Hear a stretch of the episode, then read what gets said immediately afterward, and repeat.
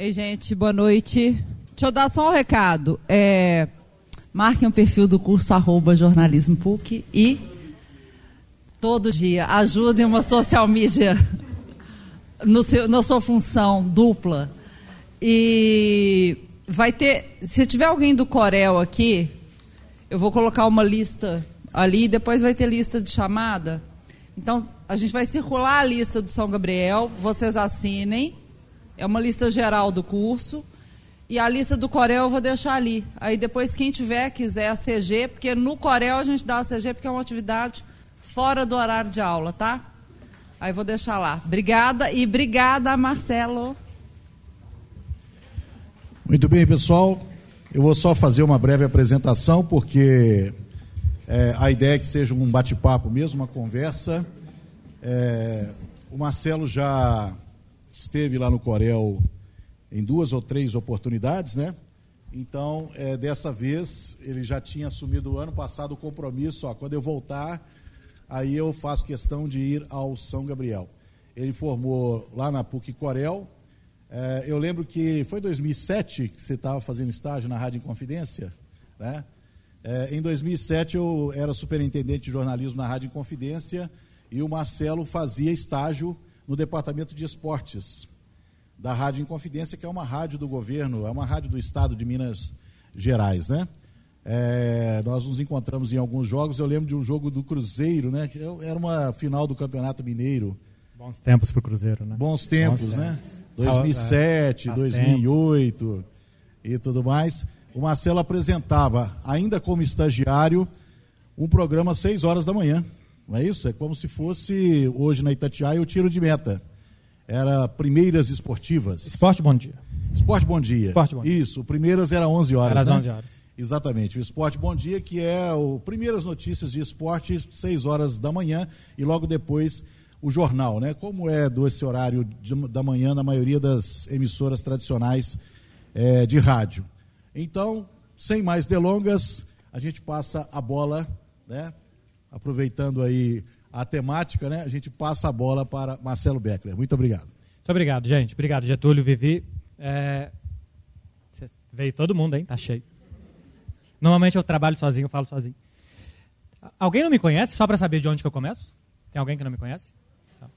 Alguém não conhece a história com o Piquet? Para eu saber também. Você não conhece? Eu não tenho nada a ver com isso.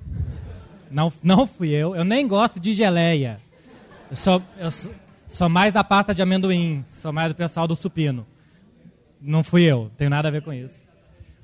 É, mas depois eu, eu, vocês podem perguntar sobre isso e eu respondo.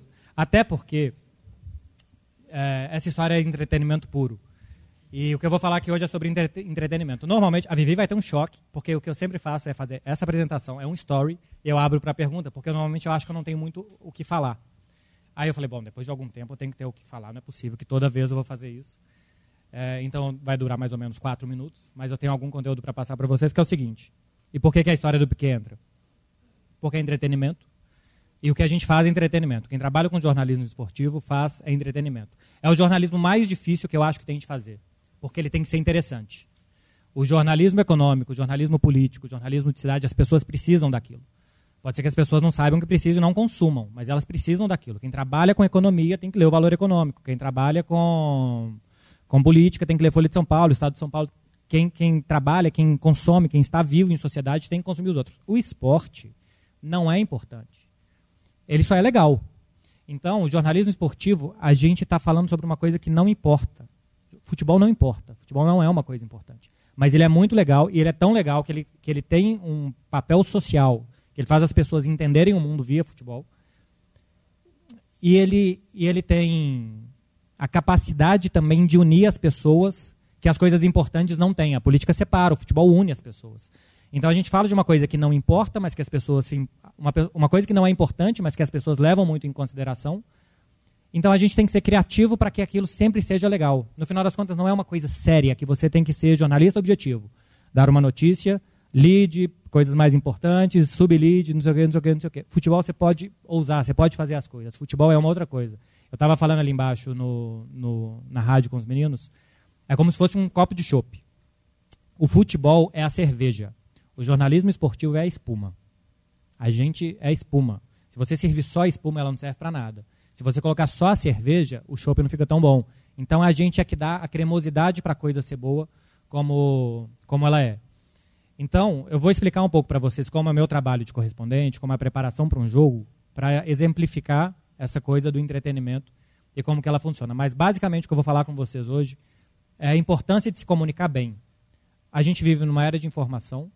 Todas as informações que eu trabalho num jogo, no programa da TNT, no programa da Itatiaia, todas as informações estão na internet. Eu não tenho nenhuma informação que qualquer pessoa não pode ter. A única diferença que, a, que as pessoas gostam um pouco mais de mim e tal e me acompanham é porque eu me comunico.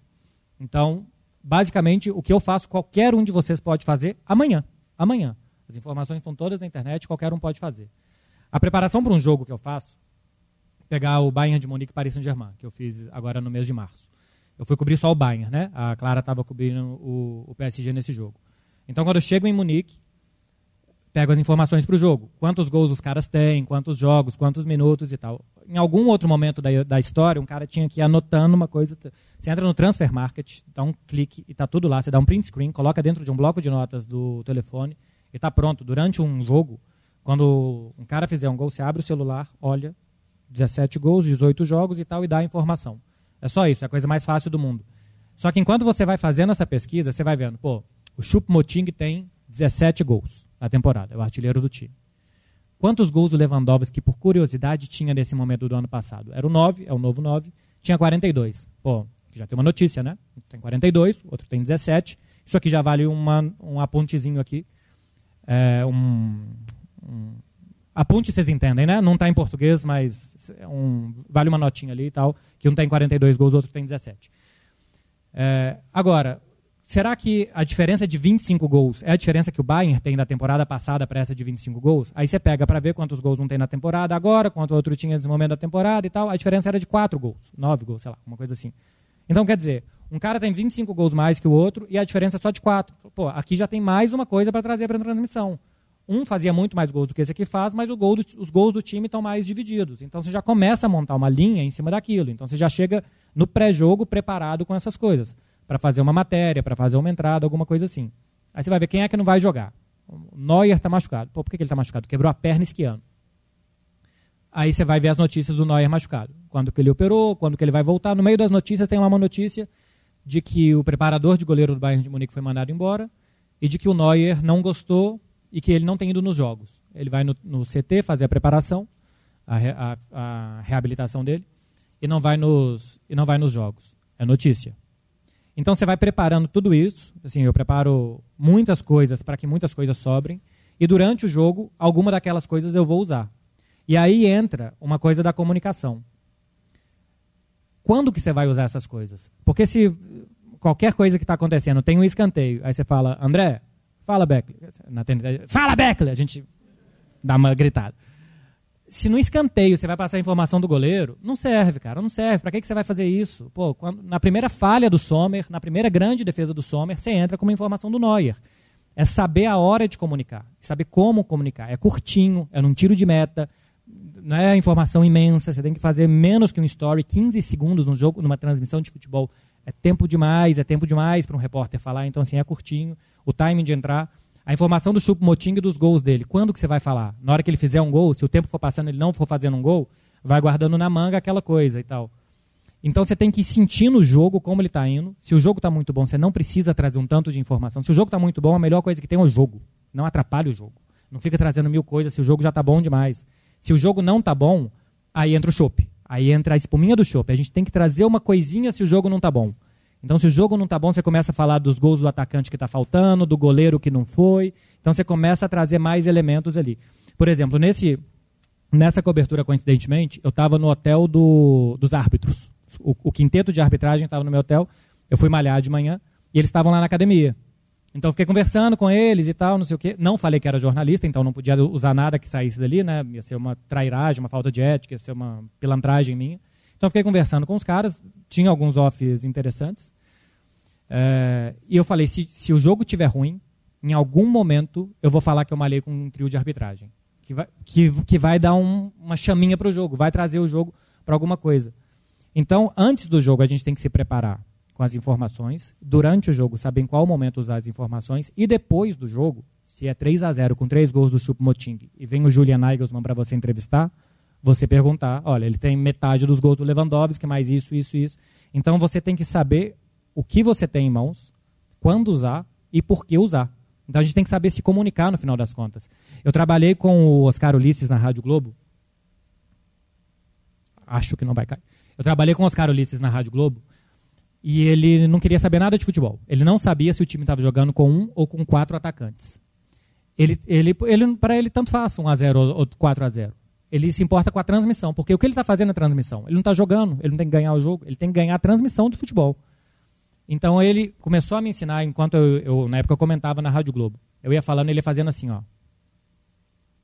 Comunicação é ondas. Você tem que ir lá embaixo para dar uma subida, você tem que ir lá embaixo para dar uma subida. Tipo, você vai num show de comédia, o comediante começa uma história, uma piada, ele dá uma volta e ele volta com a piada lá na frente para te surpreender, para fazer graça, senão não tem graça a história dele.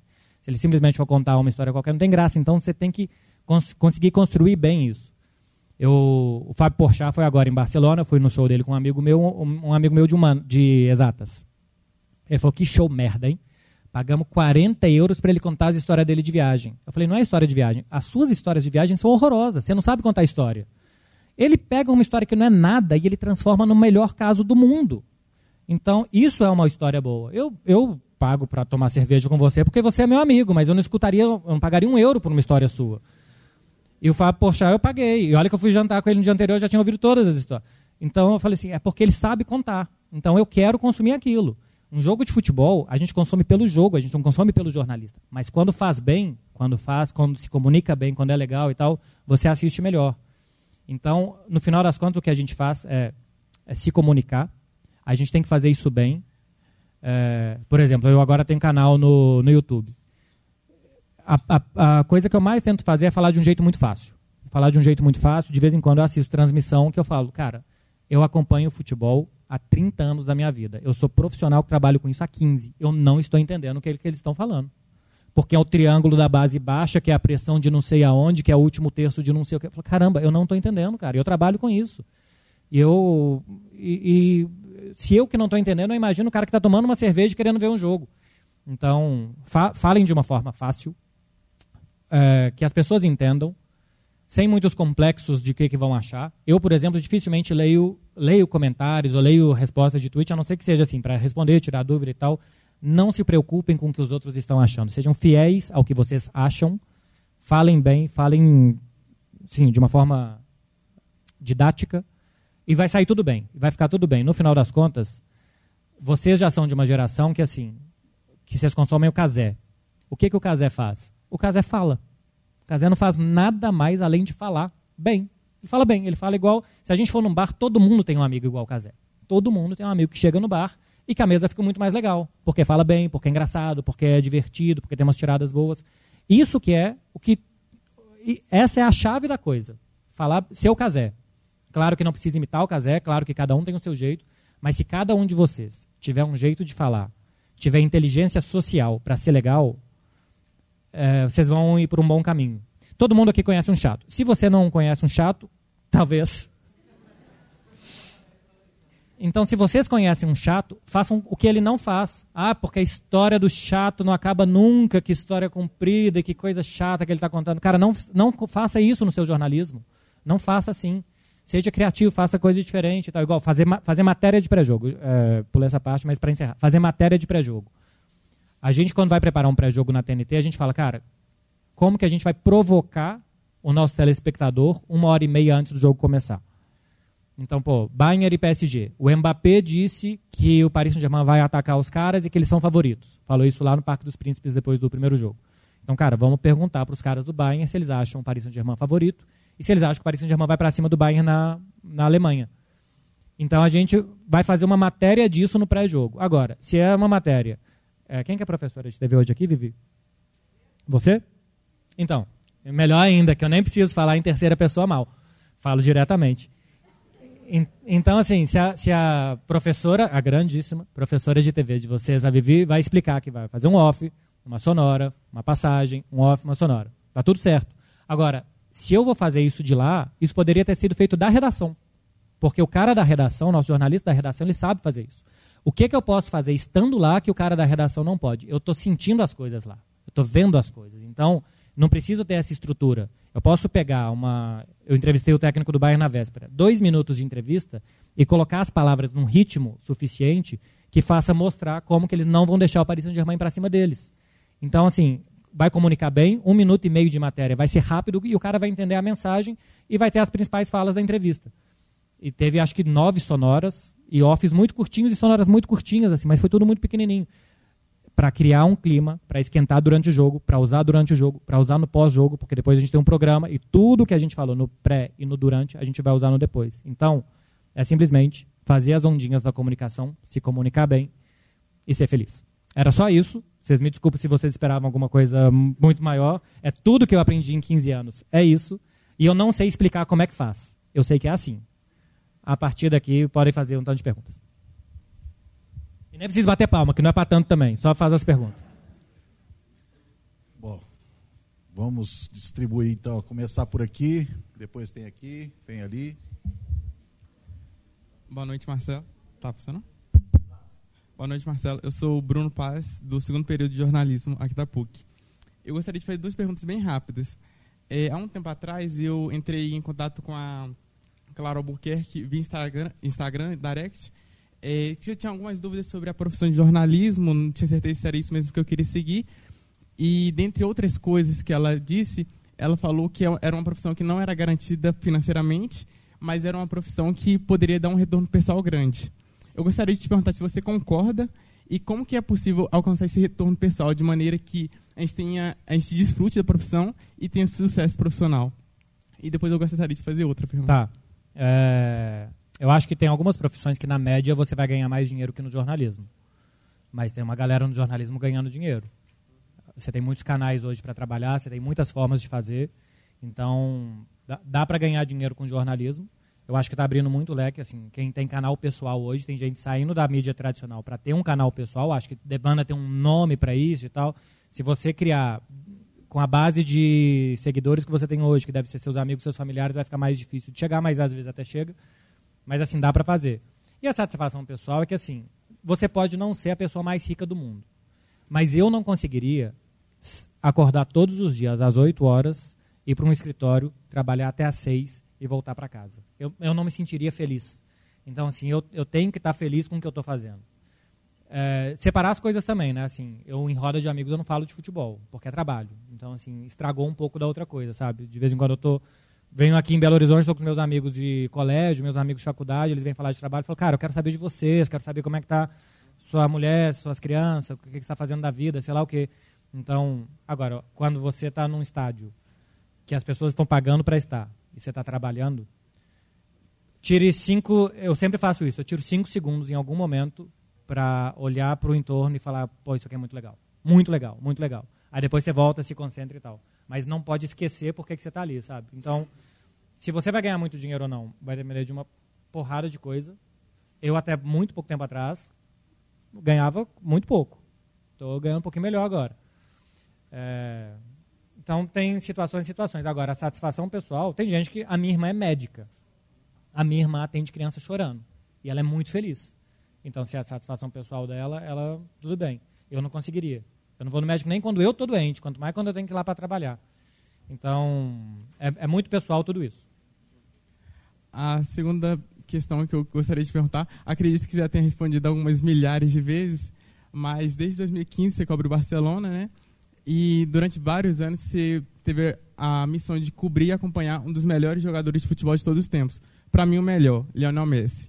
Eu gostaria de saber qual é a sensação, qual é o sentimento de ter a história escrita sob seus olhos. É muito frustrante porque eu nunca entrevistei ele. E de três meses para cá eu bati na trave três vezes. Três vezes. No dia do The Best eu cheguei a comprar um vinho para comemorar. E eu tomei para esquecer. Não, mas assim, não rolou por isso, cara. Por isso.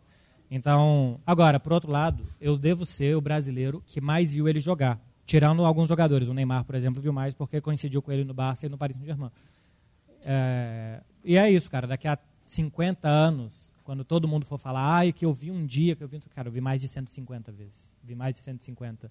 Eu sei, eu sei tudo. Eu sei quando ele está machucado e está jogando machucado. Eu, porque a gente não assistia, a gente não ia para o Camp Nou para ver um jogo. A gente ia para ver dois. O jogo de 21 jogadores e o jogo dele. Eram duas coisas diferentes. E quando ele colocava a mão na perna, o estádio gelava. Todo mundo estava de olho nele, cara. Todo mundo. Então, não vai se repetir, não vai acontecer de novo. E eu estava lá. Vai acontecer com outros, com outro. Pô, o Henry foi muito bom, o Ronaldo foi muito bom. Não, não são ele, cara. Ninguém vai ser igual ele. Talvez daqui a muito tempo, quando eu já não tenha energia, quando talvez eu não tenha oportunidade, apareça alguém igual. Mas enquanto foi ele, enquanto foi puto amo, eu estava lá. Então, tá, eu não ganhei dinheiro muito tempo, mas eu vi ele muito tempo. Então compensou uma coisa e outra. Satisfação pessoal. Marcelo, boa noite. Meu nome é Marcos, sou do quinto período aqui da PUC. E eu queria fazer a pergunta sobre o Vini Júnior. Ele está sofrendo recentemente, recentemente muitos ataques na Espanha. Praticamente todo jogo que o Real Madrid vai fazer fora de casa, ele é xingado pela torcida, ele sofre muitas ofensas até racistas. E a gente viu alguns episódios lamentáveis da mídia espanhola que colocou o Vinícius Júnior como provocador, como se ele fosse o errado da história. E isso chegou até a gente, porque nós somos brasileiros, é uma coisa que interessa a nós. É, essa história toda começou porque ele comemora seus gols fazendo as dancinhas e tal, mas a gente também tem um outro exemplo de um jogador do Atlético de Madrid, o Grismo, que também comemorou muitas vezes fazendo a dancinha do Fortnite e tal, e todo mundo achava legal. Lá na Espanha, a mídia trata do mesmo jeito, eles cobram o Griezmann da mesma maneira, e isso não chega até nós porque ele não é brasileiro, ou realmente existe uma diferença no tratamento com o Vinícius? Não, existe diferença, mas também existe diferença nas comemorações. O Griezmann não comemora na frente da torcida rival, o Vini comemora. Nenhum ato racista pode ser justificado de nenhuma forma. O Vini pode provocar o que ele quiser, os caras podem odiar o Vinícius, isso não pode diminuir uma pessoa pela cor da pele dela. É um absurdo maluco, e, e a sociedade espanhola é muito atrasada nisso. Então, Vinícius é tratado de forma diferente. Ele é tratado como provocador, o que eu acho que ele é. Outra coisa é como respondem isso. É, pô, outro dia o Alaba votou no Messi, no The Best. E a torcida do Real Madrid. Sabe, sabe, por quê? Porque é a forma mais fácil de você atingir algo que talvez, se você falar que o cara é qualquer coisa, ele não vai sentir. E aí ele vai. E, e quem faz isso é maldoso o suficiente para saber que o cara vai sentir. Então eles vão no golpe mais baixo que eles podem dar possível, que é esse.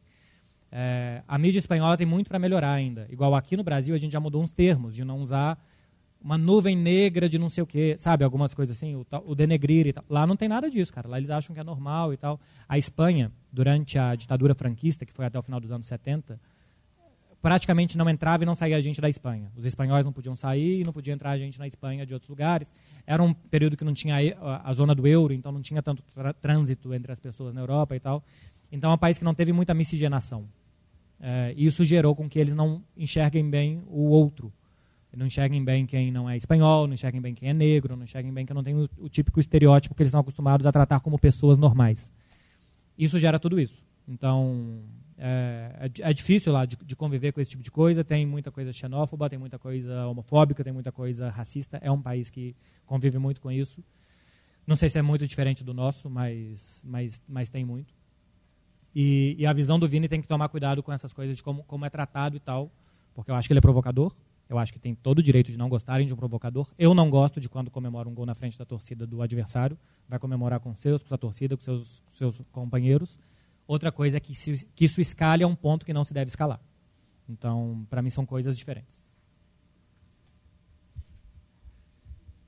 É, boa noite. Boa noite, Marcelo. É... Bonita camisa. Muito obrigado. Por isso que eu gosto desse tipo de ambiente, porque quando eu bato palma na rua, ninguém acompanha. Aqui todo mundo foi na minha. Desculpa que eu te constrangi na frente de uma tanto de gente que se bobear você nem conhece. Muito obrigado por me constranger na frente desse monte de gente. É, primeira, primeiramente, eu, que, eu queria agradecer por você estar vindo aqui, te dar um feedback como alguém que acompanha o seu canal no YouTube. É, toda vez que tem jogo ou do Barcelona ou da Champions League, a primeira coisa que eu faço é ir ao, ao YouTube saber se você já postou vídeo. Então, assim. O áudio abaixo, é esse o feedback. Todo não, mundo fala que o áudio é baixo, eu faço o meu melhor. É muito bom. O áudio é muito bom. Mas, é, primeiramente, você, você se perguntou se você consegue falar as coisas de maneira fácil e consegue. É, é, eu aprendi mais sobre futebol vendo seu canal e agora seguindo para minha pergunta. É, essa pergunta foi originada de dois episódios. O primeiro foi quando eu vi uma propaganda do Real Madrid, quando eles fizeram, a, quando eles abriram a conta deles no Twitter em português, que eles colocaram o Vinícius Júnior, o, o Rodrigo Militão. e o Militão, o Militão. Deve ser, faz muito sentido. Colocaram os três. Bom, colocaram os três Carvajal eu acho que é mais complicado que engaje. Bom, eles colocaram os três brasileiros assim principais do Real Madrid para fazer a propaganda. E eu achei uma jogada de marketing genial, porque você tem é, os jogadores que falam a língua para anunciar a rede social do clube que fala a língua do país. Isso, para mim, foi uma jogada de marketing sensacional. E eu comecei a comparar com o Barcelona e eu pensei, cara, sei lá, parece que a comunicação do Real Madrid ela funciona muito bem, enquanto, não sei, eu tenho a impressão de que o Barcelona é muito fechado, é meio o antissocial da festa, da impressão que o Barcelona é, o antissocial analítico que joga muito bonito, enquanto o Real Madrid é o cara pra frente, extrovertido, que quer Em redes sociais, dele. você diz? Oi? Em redes sociais, você diz? É, em redes sociais em questão de comunicação e de, mar de marketing. Não sei, é a impressão que eu tenho, que eu tenho. Então essa é a pergunta, eu queria saber se você concorda. E a outra coisa que está dentro disso é sobre identidade de clube.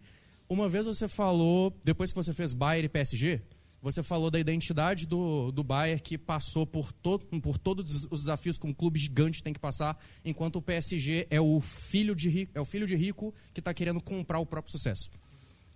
Aí depois eu fui ver um, um documentário sobre o Bayern e eu vi a forma que eles que eles foram rebaixados e voltaram e foram rebaixados de novo e voltaram de novo e saíram do buraco e viraram o que eles são hoje. Eles são hoje. E eu queria saber essa identidade do clube dentro de campo, isso afeta a personalidade do clube enquanto comunicação como marca? O que, que você acha? Como comunicação. Começando pela segunda, comunicação e marca, acho que não. Acho que todo mundo tem que pegar um público novo. Então, não acho que os problemas que o Bayern teve, a história que ele viveu, faz ele se comunicar diferente. Você tem que entender quem é seu público. O, o Bayern quer ser o maior clube da Alemanha, então ele quer se comunicar muito com os alemães. Ele até tem os perfis em outra língua e tal, mas ele entende que as tradições bávaras são muito importantes, que no Oktoberfest é muito importante, que vestir a roupinha, que tomar cerveja, são coisas muito importantes. Por mais que tomar cerveja seja uma coisa muito polêmica no meio esportivo, para o Bayern é muito importante. E você tem muitos jogadores muçulmanos que não bebem, e ainda assim tem lá cerveja sem álcool e tal, que alguns aceitam fazer parte com sem álcool e outros não, porque não, o problema não é o álcool, é o, é o gesto. Então, a cultura do clube tem algumas especifici- especificidades, mas eu acho que no final todos querem pegar um público global, um público jovem e tal. Sobre Real Madrid e Barcelona, eu acho que o Barcelona se comunica muito bem, cara. O Barcelona acabou de colocar a Rosalia na camisa do, do time para um clássico. E muitas ações com Rosalia, com jogadores do masculino, do feminino. O Barcelona tem perfis em outras línguas há muito tempo. É, o Real Madrid acabou de criar em português, então se você for ver nível de, engaja, nível de seguidores e de engajamento, tem um perfil que chama Deportes e Finanças, que a cada mês eles colocam o ranking. O Barcelona sempre está na frente e tal. Então, eu acho que nisso o Barcelona está na frente do Real Madrid. O Real Madrid está na frente de muita, muitas outras coisas do Barcelona. Mas nisso acho que o Barça está na frente. Aqui é, é, boa noite, Marcelo. Prazer, né? Primeiramente. É, meu nome é Daniel. é, acho que eu estou no sétimo período, por aí. É, aí. A minha pergunta é em relação a, a toda aquela questão do, da transferência do Neymar. Porque em 2015, né, ele era talvez a segunda maior estrela do Barcelona, e aí você deu furo da reportagem que o Neymar ia para o Paris Saint-Germain. E rolou todo aquele murmurinho, tipo assim, porra, que absurdo, o Neymar nunca vai pro pro Paris Saint-Germain, ele tá no- talvez no maior time do, do mundo no momento tal. É, como que foi lidar com toda essa dúvida que tiveram em cima do seu trabalho, primeiramente, né? Se- e porque eu lembro que depois rolou até o, o tweet do, traduzindo, é, o aqui é trabalho, que, né? É, como que foi lidar com todo esse sentimento de dúvida que teve em cima do seu trabalho nesse momento? É, cara, na época, a gente tinha muito bem amarrado por que, que ele ia. Porque a gente tinha informação via Daniel Alves, que tinha acabado de ir. E se tem uma coisa que jogador não faz, é trair outro jogador. Acho que é a única coisa que eles não traem, inclusive. Tem cada história que se vocês soubessem. Né? É, né? Pra isso que vocês vieram, né? Pra isso vocês vieram. Então, assim, é o- cara, homem. Homem só é fiel aos amigos, sabe? Essas histórias assim, que no final é isso mesmo. Então, assim, cara, o Daniel Alves já tinha ido, já tinha acertado, e ele estava tudo certo com o Manchester City já. E a gente sabia isso. O, o Guardiola tinha estado em Barcelona. Eu tô aqui como se eu tivesse uma formatura, né? Fazendo o discurso. Aos pais. É, então, ele já tinha apertado mãos com Guardiola. Se ele foi, a gente falou, não vai furar. Ainda assim, teve um momento lá na foto do Cicada que eu falei, cara, ele vai furar com o Dani Alves. E aí, pior, a minha fonte trabalha em horário comercial. Era domingo à noite. E o cara só chegava no escritório de manhã. Eu passei uma noite completamente vendido e dando informações assim, olha, parece que, eu acho que... Eu já não tinha mais certeza ali, porque, pô, claramente aqui o que eles estão fazendo é desinflar o soufflé, é, e que isso não vai passar de uma especulação da imprensa. Então, o difícil foi esse dia. O resto, toda a gente sabia o que estava acontecendo, sabia que ele estava nos Estados Unidos porque tinha acordos comerciais, sabia que ele ia para a China é, porque tinha uma, um- uma marca também lá que representava o Barcelona. O que, o que eu gostei mais não foi da primeira informação, porque a primeira informação eu tinha um amigo ligado com o Daniel Alves que me passou. Mas o que eu pa- passei para a TV foi, cara, vão nos ultrapassar, porque eu sou um.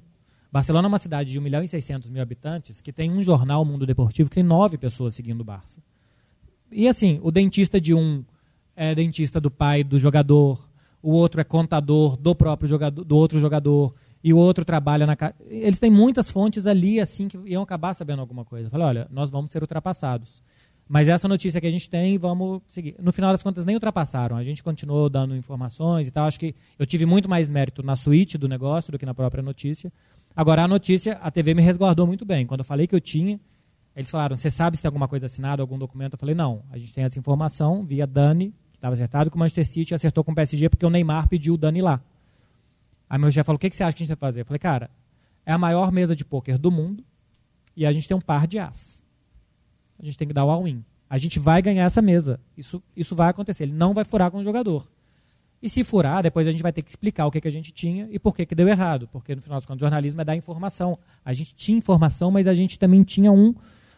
A gente deu um passo a mais que a informação. Foi quase que irresponsável aquilo. Agora, o que a gente falou é: ele aceitou uma proposta do PSG. Ele tinha aceitado uma proposta do PSG. E a gente passou duas semanas falando: se tudo seguir o combinado, ele vai ser do Paris Saint-Germain. E tudo seguiu o combinado. Agora, é, com um par de as, para você perder é muito difícil. Então a gente sabia que a gente não ia perder. E talvez o mais prudente seria ter dado um passinho atrás. É, no do Messi, por exemplo, em 2020, eu não falei que ele ia sair. Eu falei que ele comunicou ao Barcelona que ia sair. Porque no final teve um problema judicial, um problema jurídico. O Barça não deixou ele sair e ele ficou mais um ano. Então, foi, foi, foi duro, foi meio chato, mas no final das contas eu estava trabalhando tanto que eu nem, eu nem via a ressonância das coisas. Nem tinha tempo para isso. Então, a do Messi foi, foi mais complicada, porque foi gente do mundo todo, do mundo todo, do mundo todo. Eu fui jantar no dia que a gente deu a notícia do Messi, deixei o celular no carro porque eu queria jantar um pouco mais tranquilo. Quando eu voltei pro celular, tinha no ícone do WhatsApp o mais 999. Tinha chegado tanta mensagem que o WhatsApp parou de contar. Tinha ligações de lugares que eu nunca vi e tal. E foi muito, foi muito pior, mas eu já tinha a experiência do Neymar, então deu para administrar bem. É, se eu se tivesse dado errado, seria mais difícil contar essa história aqui. Teria tido muito mais repercussão, desdobramento e tal. Eu não quis me vincular muito a ser um cara de dar notícia de transferência. É, e se tivesse dado errado, teria, teria sido duro, bastante duro para minha carreira. É, Beckler, prazer, Rainer Meira, a gente já se viu ali atrás. Estou no sétimo período, eu acho Prazer também, de igual novo, Daniel. Rainer. Muito prazer, hein? Muito prazer. Você tá que tá. É, é, seguindo um pouco do que eu te falei lá embaixo, que eu sou uma pessoa que acompanha muito o campeonato italiano, eu sou torcedor do Milan, assim como você é do Barcelona, é, e eu queria saber sobre a questão de ser correspondente internacional, que vocês são exemplos assim pra gente, você, a Clara, o João Castelo Branco, Nathalie Gedra, Isabela Palhar, enfim, é, são muito bons no que fazem, realmente. E eu queria saber como é que esse período de adaptação, de sair do Brasil para um país diferente, talvez você não falasse a língua na época, é, e principalmente eu, como iria para a Itália, teria que aprender italiano, que é um, é um dos idiomas mais difíceis, assim, eu imagino, de aprender. Então, como é que é como é que é essa adaptação, como é que é esse processo de ir lá para fora, assim, às vezes meio que na cara e na coragem, como a Isabela fala que ela foi meio estabanada, foi e deu certo, né, e Hum. todo... Cara, é assim, eu fui é, eu fui em janeiro de 2015. Eu tinha ido duas vezes de férias para Barcelona e tinha decidido que era o lugar que eu queria morar todos os dias da minha vida. E aí eu tentei, de algumas formas, ir. Eu trabalhava na Rádio Globo e no Sport TV na época, não consegui uma forma de ir. Pedi demissão e fui. É, é, foi muito difícil a decisão de abrir mão da Globo, com 28 anos de idade, para viver sem trabalho. É, queria morar um ano fora, queria viver uma outra cultura, aprender de outra cultura. Então eu peguei e fui. Aí, seis meses depois, o Esporte Interativo pegou a Champions, precisou de correspondentes e, e me contrataram. A adaptação é muito pessoal. Se você vai para Itália, você vai comer muito bem. Não é um país tão caro como a França, por exemplo, é. Você, você é muito novo para gostar de vinho ainda. Você acha que gosta, você nem sabe. Você nem sabe. Vocês tomam cada coisa quando vocês são criança, que eu sei que eu tive a sua idade, a gente toma cada coisa. É. Então, depois você vai gostar mais. Então, assim, a adaptação em um país que se come bem, que se bebe bem, que não é caro e tal, é muito mais fácil do que se você for para a Finlândia. Se você vai para a Dinamarca, que é caro pra caramba, que faz muito frio, que chove demais, é muito mais difícil. Então, na hora de tomar uma decisão de sair, tem também algumas coisas para pesar. E para Espanha é muito fácil. Eu falava castelhano, mas todo mundo acha que fala, então eu também achava que eu falava. Catalão eu aprendi lá, porque eu tinha muito interesse. É, e é um país de bom clima, de cidade pequena. Assim, Barcelona é metade de BH. Então, a adaptação minha não foi, não foi tão difícil. Outra coisa é adaptar o trabalho. Você trabalha sozinho, você tem que saber todo o processo criativo. Eu volto para Barcelona quinta-feira. Sexta eu já gravo dois programas com o Fred. Sábado joga o Barcelona. Domingo eu tenho folga mais ou menos. É, segunda eu trabalho lá com repercussão. Terça eu vou para Nápoles, que agora a gente está fazendo documentário dos clubes. Eu vou fazer um documentário do Nápoles. Então eu estou produzindo aqui nas minhas férias. Aí terça, quarta e quinta gravo, volto para Barcelona, sexta e sábado pós-produzo, né, que é tipo indicar edição e tal, não sei o quê. Domingo vou para Madrid fazer Real Madrid Chelsea. Então o problema é você se adaptar a saber produzir um documentário numa língua que não é a sua. Eu vou ter que entrevistar em italiano, eu não sei falar italiano, vou ter que me virar de algum jeito. É, é, pós-produzir a matéria, vai ter um milhão de arquivos, literalmente assim, 500 gigas, coisas imensas, imensas, imensas de arquivo para decupar e para fazer. Com tudo isso, três dias antes de fazer uma viagem para fazer uma quarta de final de Champions, um jogo do Real Madrid, que é sempre os jogos de maior audiência. Então, você administrar o seu tempo, você ter responsabilidade no seu trabalho, você conhecer outra cultura, essa é a parte mais desafiante. Agora, você aprende muito. Então, eu, eu sempre falo, se tem condição de ir, vá. Se der errado, pelo menos você vai aprender. É, mas, pô, a, se der para fazer um cursinho de italiano antes, dá uma ajudada também. Chegar lá sem falar vai ser mais difícil. Boa noite, Marcelo. Meu nome é Fernando Sapori. Eu também acho que estou no sétimo período. Ninguém tem certeza de nada. É, eu queria te fazer duas perguntas. Uma é mais assim, mesa de boteco, assim. Então é, pega uma cerveja. Tá faltando ela, assim. Nesse calor, então, com certeza. Então pega duas, vai. Vamos, vamos falar sério. Tem que ser par, pô. Ímpar não dá. É, a pergunta que eu quero te fazer, a primeira, é mais voltar, puxando um pouco do, do nosso futebol, o futebol brasileiro, é, principalmente por você vivenciar o futebol europeu e tudo mais, eu queria saber da sua opinião. O que você, obviamente que a questão financeira não entra em pauta. O que falta para um clube brasileiro voltar a ser realmente competitivo no Mundial de Clubes? Principalmente agora que o Mundial de Clubes vai ter um novo formato. Não tem jeito. Não tem jeito. Realmente impossível? É. Em um jogo específico, os caras de lá não estão nem aí. Dá. Vai encarar. Em um jogo específico, dá.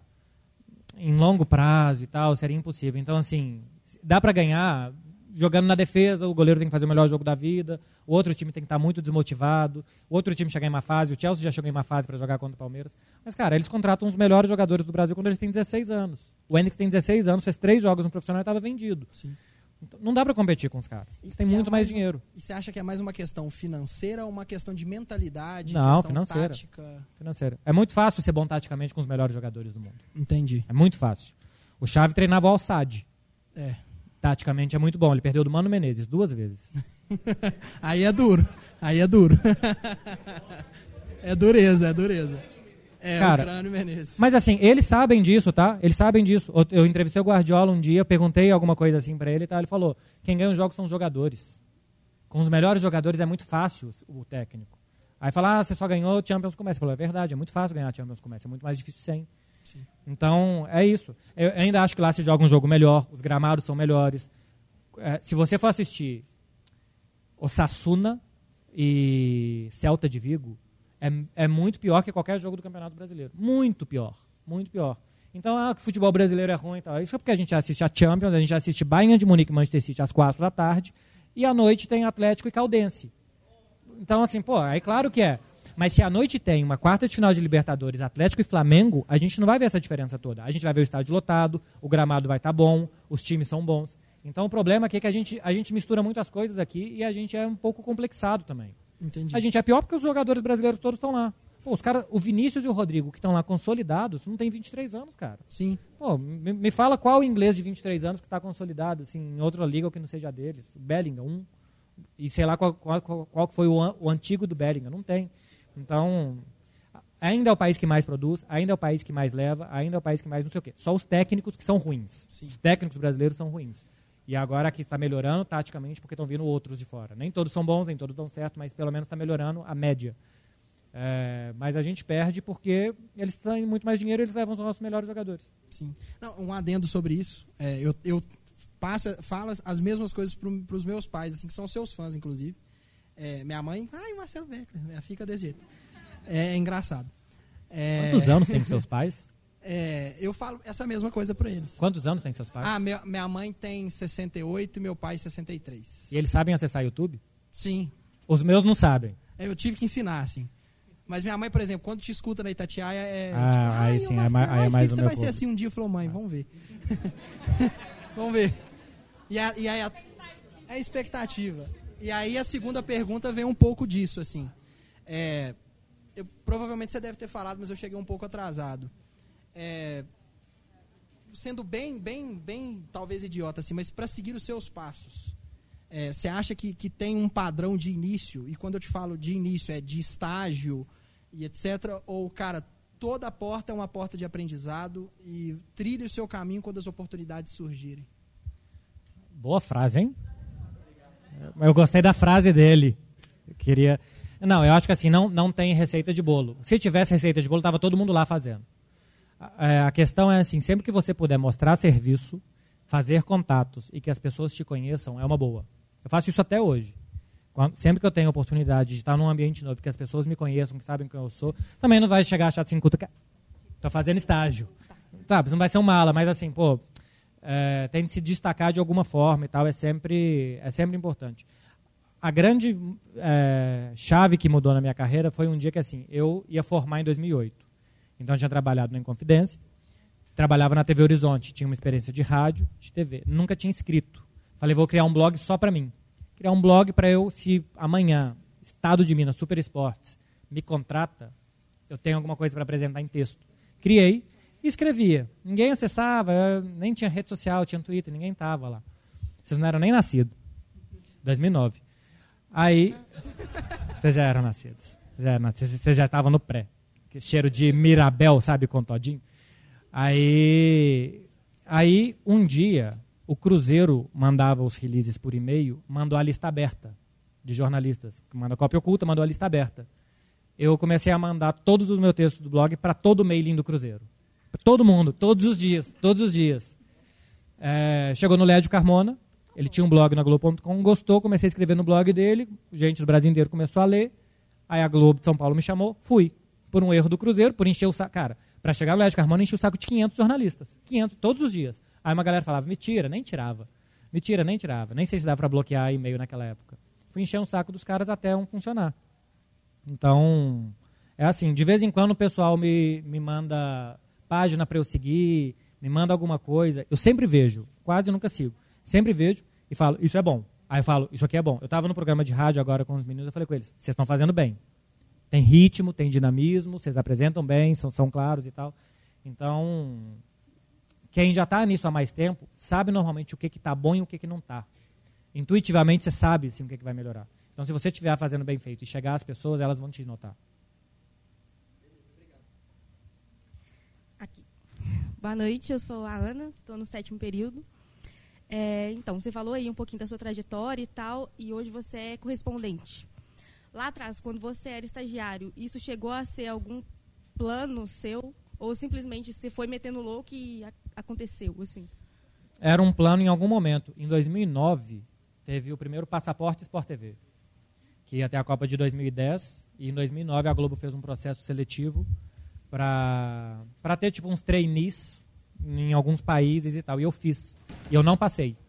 Cheguei na última rodada, aí assim, eram, eram sete fases.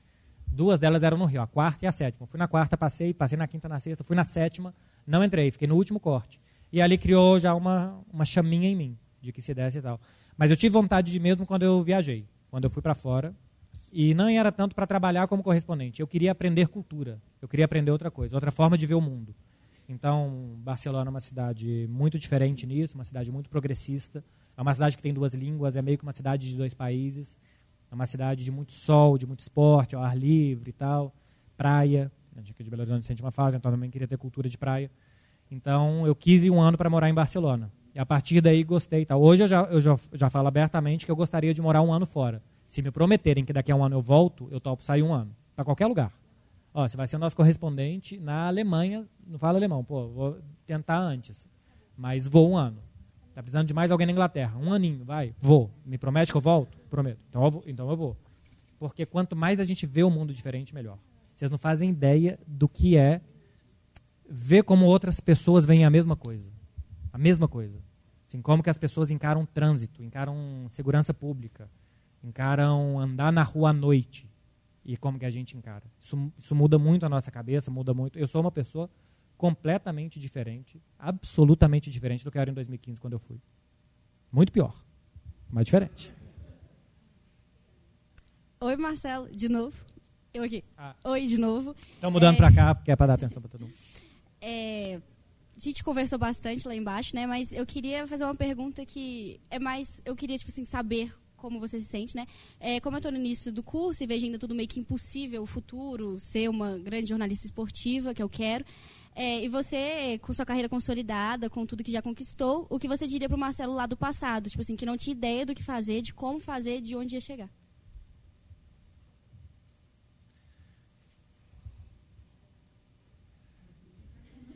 Cara, é... se prepare muito para as ressacas certamente, certamente vocês não fazem ideia do que é beber aos 36 anos. Então, assim, Marcelo de 20, aproveita agora. Chega aos 36 mais na sua. Mas eh, acho que principalmente assim, tente coisas, faça coisas. Eu, eu fiz muitas coisas e, eu, e foi isso que fez dar certo. Fiz muita fiz isso, trabalhei na rádio, aí na rádio eu ia no Mineirão, aí, aí eu apresentava os programas, eu conversava, aí eu gostava de ir na toca para conhecer os assessores, os jornalistas e tal. Aí depois eu fui para a TV Horizonte, aí na TV Horizonte eu conheci um tanto de gente, aí depois eu, fui, eu comecei a mandar e-mail desesperadamente, igual um idiota para todo mundo. Faça coisas. E assim, eu não tenho alguma coisa para falar no passado, assim, ah, eu teria feito isso diferente e tal, é, porque eu acho que teria sido muito ingrato, porque assim, eu consegui muitas coisas muito diferentes. Então você fala assim, ah, isso aqui eu teria feito diferente. Não teria. Não teria feito nada diferente. O que eu teria falado para mim é assim, continue fazendo coisas, se prepare para as coisas, sabe? Assim, não apresente uma coisa que você mesmo acha que está ruim, tenha autocrítica das suas coisas. Eu assisto tudo que eu faço até hoje. Eu posto um vídeo no YouTube, eu assisto ele de outra plataforma. Tipo, eu posto do celular, eu vou assistir no tablet ou jogar na TV, para ver de um pouquinho de outra visão do que eu acabei de ver, do que eu acabei de fazer. Então, assim, faça muitas coisas. Se der errado, pelo menos você vai ter aprendido. Mas, assim, não. Muita gente acha que é tão difícil, que está tão longe, que fica procrastinando, esperando aparecer uma chance, esperando aparecer uma chance, e ela não cria a chance. Vocês têm hoje coisa que a gente não tinha. Vocês têm um mundo aberto, vocês têm todas as plataformas abertas. Na minha época era rádio, TV ou jornal. Começou a aparecer blog, eu fiz um blog. Então, assim, vocês têm, vocês têm tudo aberto, faça as coisas, faça, nem que seja privado, e depois comece a mostrar para alguém, mostra para a Vivi, mostra para o Getúlio, mostra para o professor, começa a mostrar para os alunos, começa a abrir o Instagram, sei lá, o TikTok, qualquer coisa que vocês usam hoje em dia para se comunicar, para quando aparecer a chance, você já está lá, você já criou. Então, assim, faça coisas que sejam legais. Vocês não me vai fazer coisa ilegal. Na cidade, Vivi. Cadê a Vivi? Até saiu. Nem está mais aqui. Getúlio, nessa cidade, eles fazem cada coisa. Boa noite de novo, Marcelo. É, eu não preparei nada para hoje para te Eu também não. Mas assim, só para dizer que é uma, uma grande oportunidade estar tendo essa troca de, de experiências aqui com você. E só para não dizer que eu não perguntei nada, é, você já descobriu qual verso da música indireta da Shakira é para você? É, não sei, não sei. Mas vocês sabem que assim, no dia que, a, que foi o grande escândalo que apareceu e tal, o pessoal do Hugo Gloss me ligou, querendo que eu desse entrevista.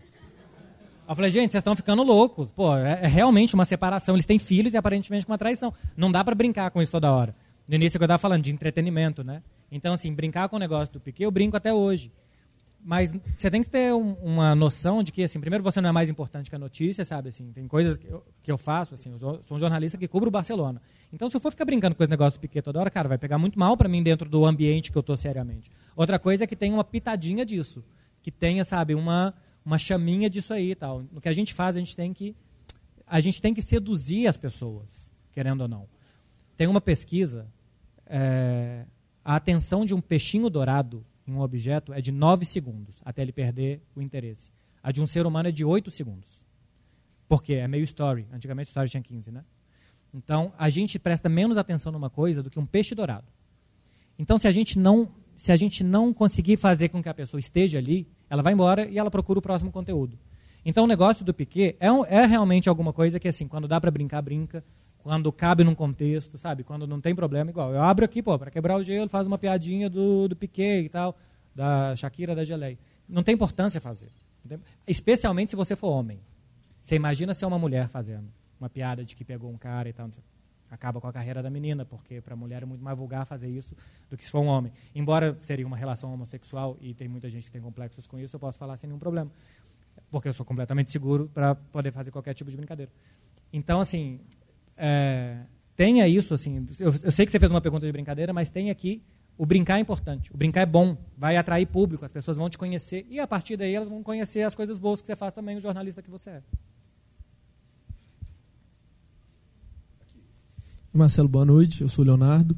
É, estava comentando com ele a questão da, do nível de jogadores na Europa ser muito alto, muito pela questão financeira, mas a diferença de técnicos ser muito grande no Brasil porque eles são ruins, são mais fracos. Essa mudança está vindo pela estrangeirização, né? Muitos é, técnicos de Portugal, Argentina e afim. O que, que você acha que falta para mudar esse nível dos técnicos brasileiros? Assim, o custo da CBF é inferior, acho que falta uma mudança de mentalidade da questão dos brasileiros. Assim, para o futebol, que passa muito pela questão tática e técnica, do olho do técnico, é, ter essa mudança, ter essa, né, essa elevação do patamar. Eu acho que o problema dos técnicos aqui serem ruins é a cultura do futebol brasileiro. Se você perde três jogos, você é demitido. Então, o que, que todo técnico quer? Não ser demitido. Então, o que, que ele faz? Joga de qualquer jeito para ganhar de 1 a 0 10 jogadores na defesa, que o campo seja o pior possível para que o outro time não jogue, bola para frente para um atacante ganhar a vida, e se estiver ganhando de 1 a 0 que seu goleiro role durante um jogo inteiro e que não se tenha futebol. Por isso, a qualidade do jogo muitas vezes é ruim, e por isso os técnicos tentam segurar o seu emprego assim, porque em quatro jogos, se ele não ganhar e tal, ele vai vir uma pressão e vai ser demitido. Existe uma paciência maior com os técnicos de fora aqui porque o investimento, porque trouxe e tal. E outra, os caras não estão nem aí. Se perderem quatro jogos e mandar embora, ele, ele vai embora. Os outros têm que continuar convivendo aqui. Então, sei lá, o Guto Ferreira rodou em 400 clubes, o Dorival Júnior já rodou toda a primeira divisão, o Mano Menezes não sei o quê. Para esses caras, chega um momento que eles não têm mais mercado porque eles já estiveram em todos os clubes várias vezes. Os, os de fora voltam para o país deles, vão fazer o que quiserem agora. Ele vai jogar do jeito que ele quer. Paulo Pessolano, aqui até começar no ano passado, ficou o time se debatendo em campo até eles entenderem o que ele queria fazer. E depois que entendeu, para mim era o time que melhor jogava futebol no Brasil com os piores jogadores, não os piores, mas assim, com Não, não, acho Não é Não é nem o que eu quis dizer, eu falei mal. Primeiro que assim, é um, é desrespeito falar que os jogadores mas eu acho, eu acho que é muito desrespeitoso falar que o jogador é ruim, que o jogador é não sei o quê. Eu não gosto de tratar jogador assim. É, primeiro porque eles não são ruins. Para o cara chegar no profissional, ele deixou muita gente para trás. Outra coisa é que eles não sejam tão bons como outros. Mas que eles ruins eles não são, cara. Ninguém que chega no profissional é ruim. É, eles passaram, cara, teve muito jogador que até o sub-20 ficou e esse cara chegou. Então ruim ele não é. Agora, dava para ver que assim, para mim era o time mais bem montado e que se tivesse melhores peças ia jogar ainda melhor, ainda melhor, ainda melhor. Esse ano chegaram melhores peças, não conseguiu. Pelo menos até quando ele esteve, não conseguiu. Então, é a cultura do futebol brasileiro que formou, por muitos anos, técnicos muito incompletos, que não sabem ir além da segunda página de como treinar um time de futebol, porque eles só precisam da primeira. Eles só precisam ganhar de 1 a 0 de qualquer jeito, entendeu? A partir do momento que você sabe como ganhar e que como você vai trabalhar para ganhar, você é melhor técnico e acho que isso está mais lá fora do que aqui dentro. É, bom, boa noite, Marcelo. Eu sou o Luiz Otávio, do primeiro Você período. trabalha em rádio, né? Com essa voz. Obrigado. É, então, eu acredito, como é, a maioria aqui, a gente é, gosta muito de futebol e até por isso está aqui para te prestigiar. E, cara, um grande medo assim que eu tenho de seguir na profissão é que eu também quero ser jornalista, claro, esportivo, é, de deixar de ver o futebol da forma que eu vejo, de perder esse encanto e virar uma coisa de trabalho, uma coisa protocolar assim. É, o que, que você pensa disso? Você já pensou sobre isso? Você tinha esse medo também? E se a gente está no seu lugar, você perdeu o encanto um pouco pro futebol? Não, não, não. Eu adoro, adoro, assisto tudo. Assisto.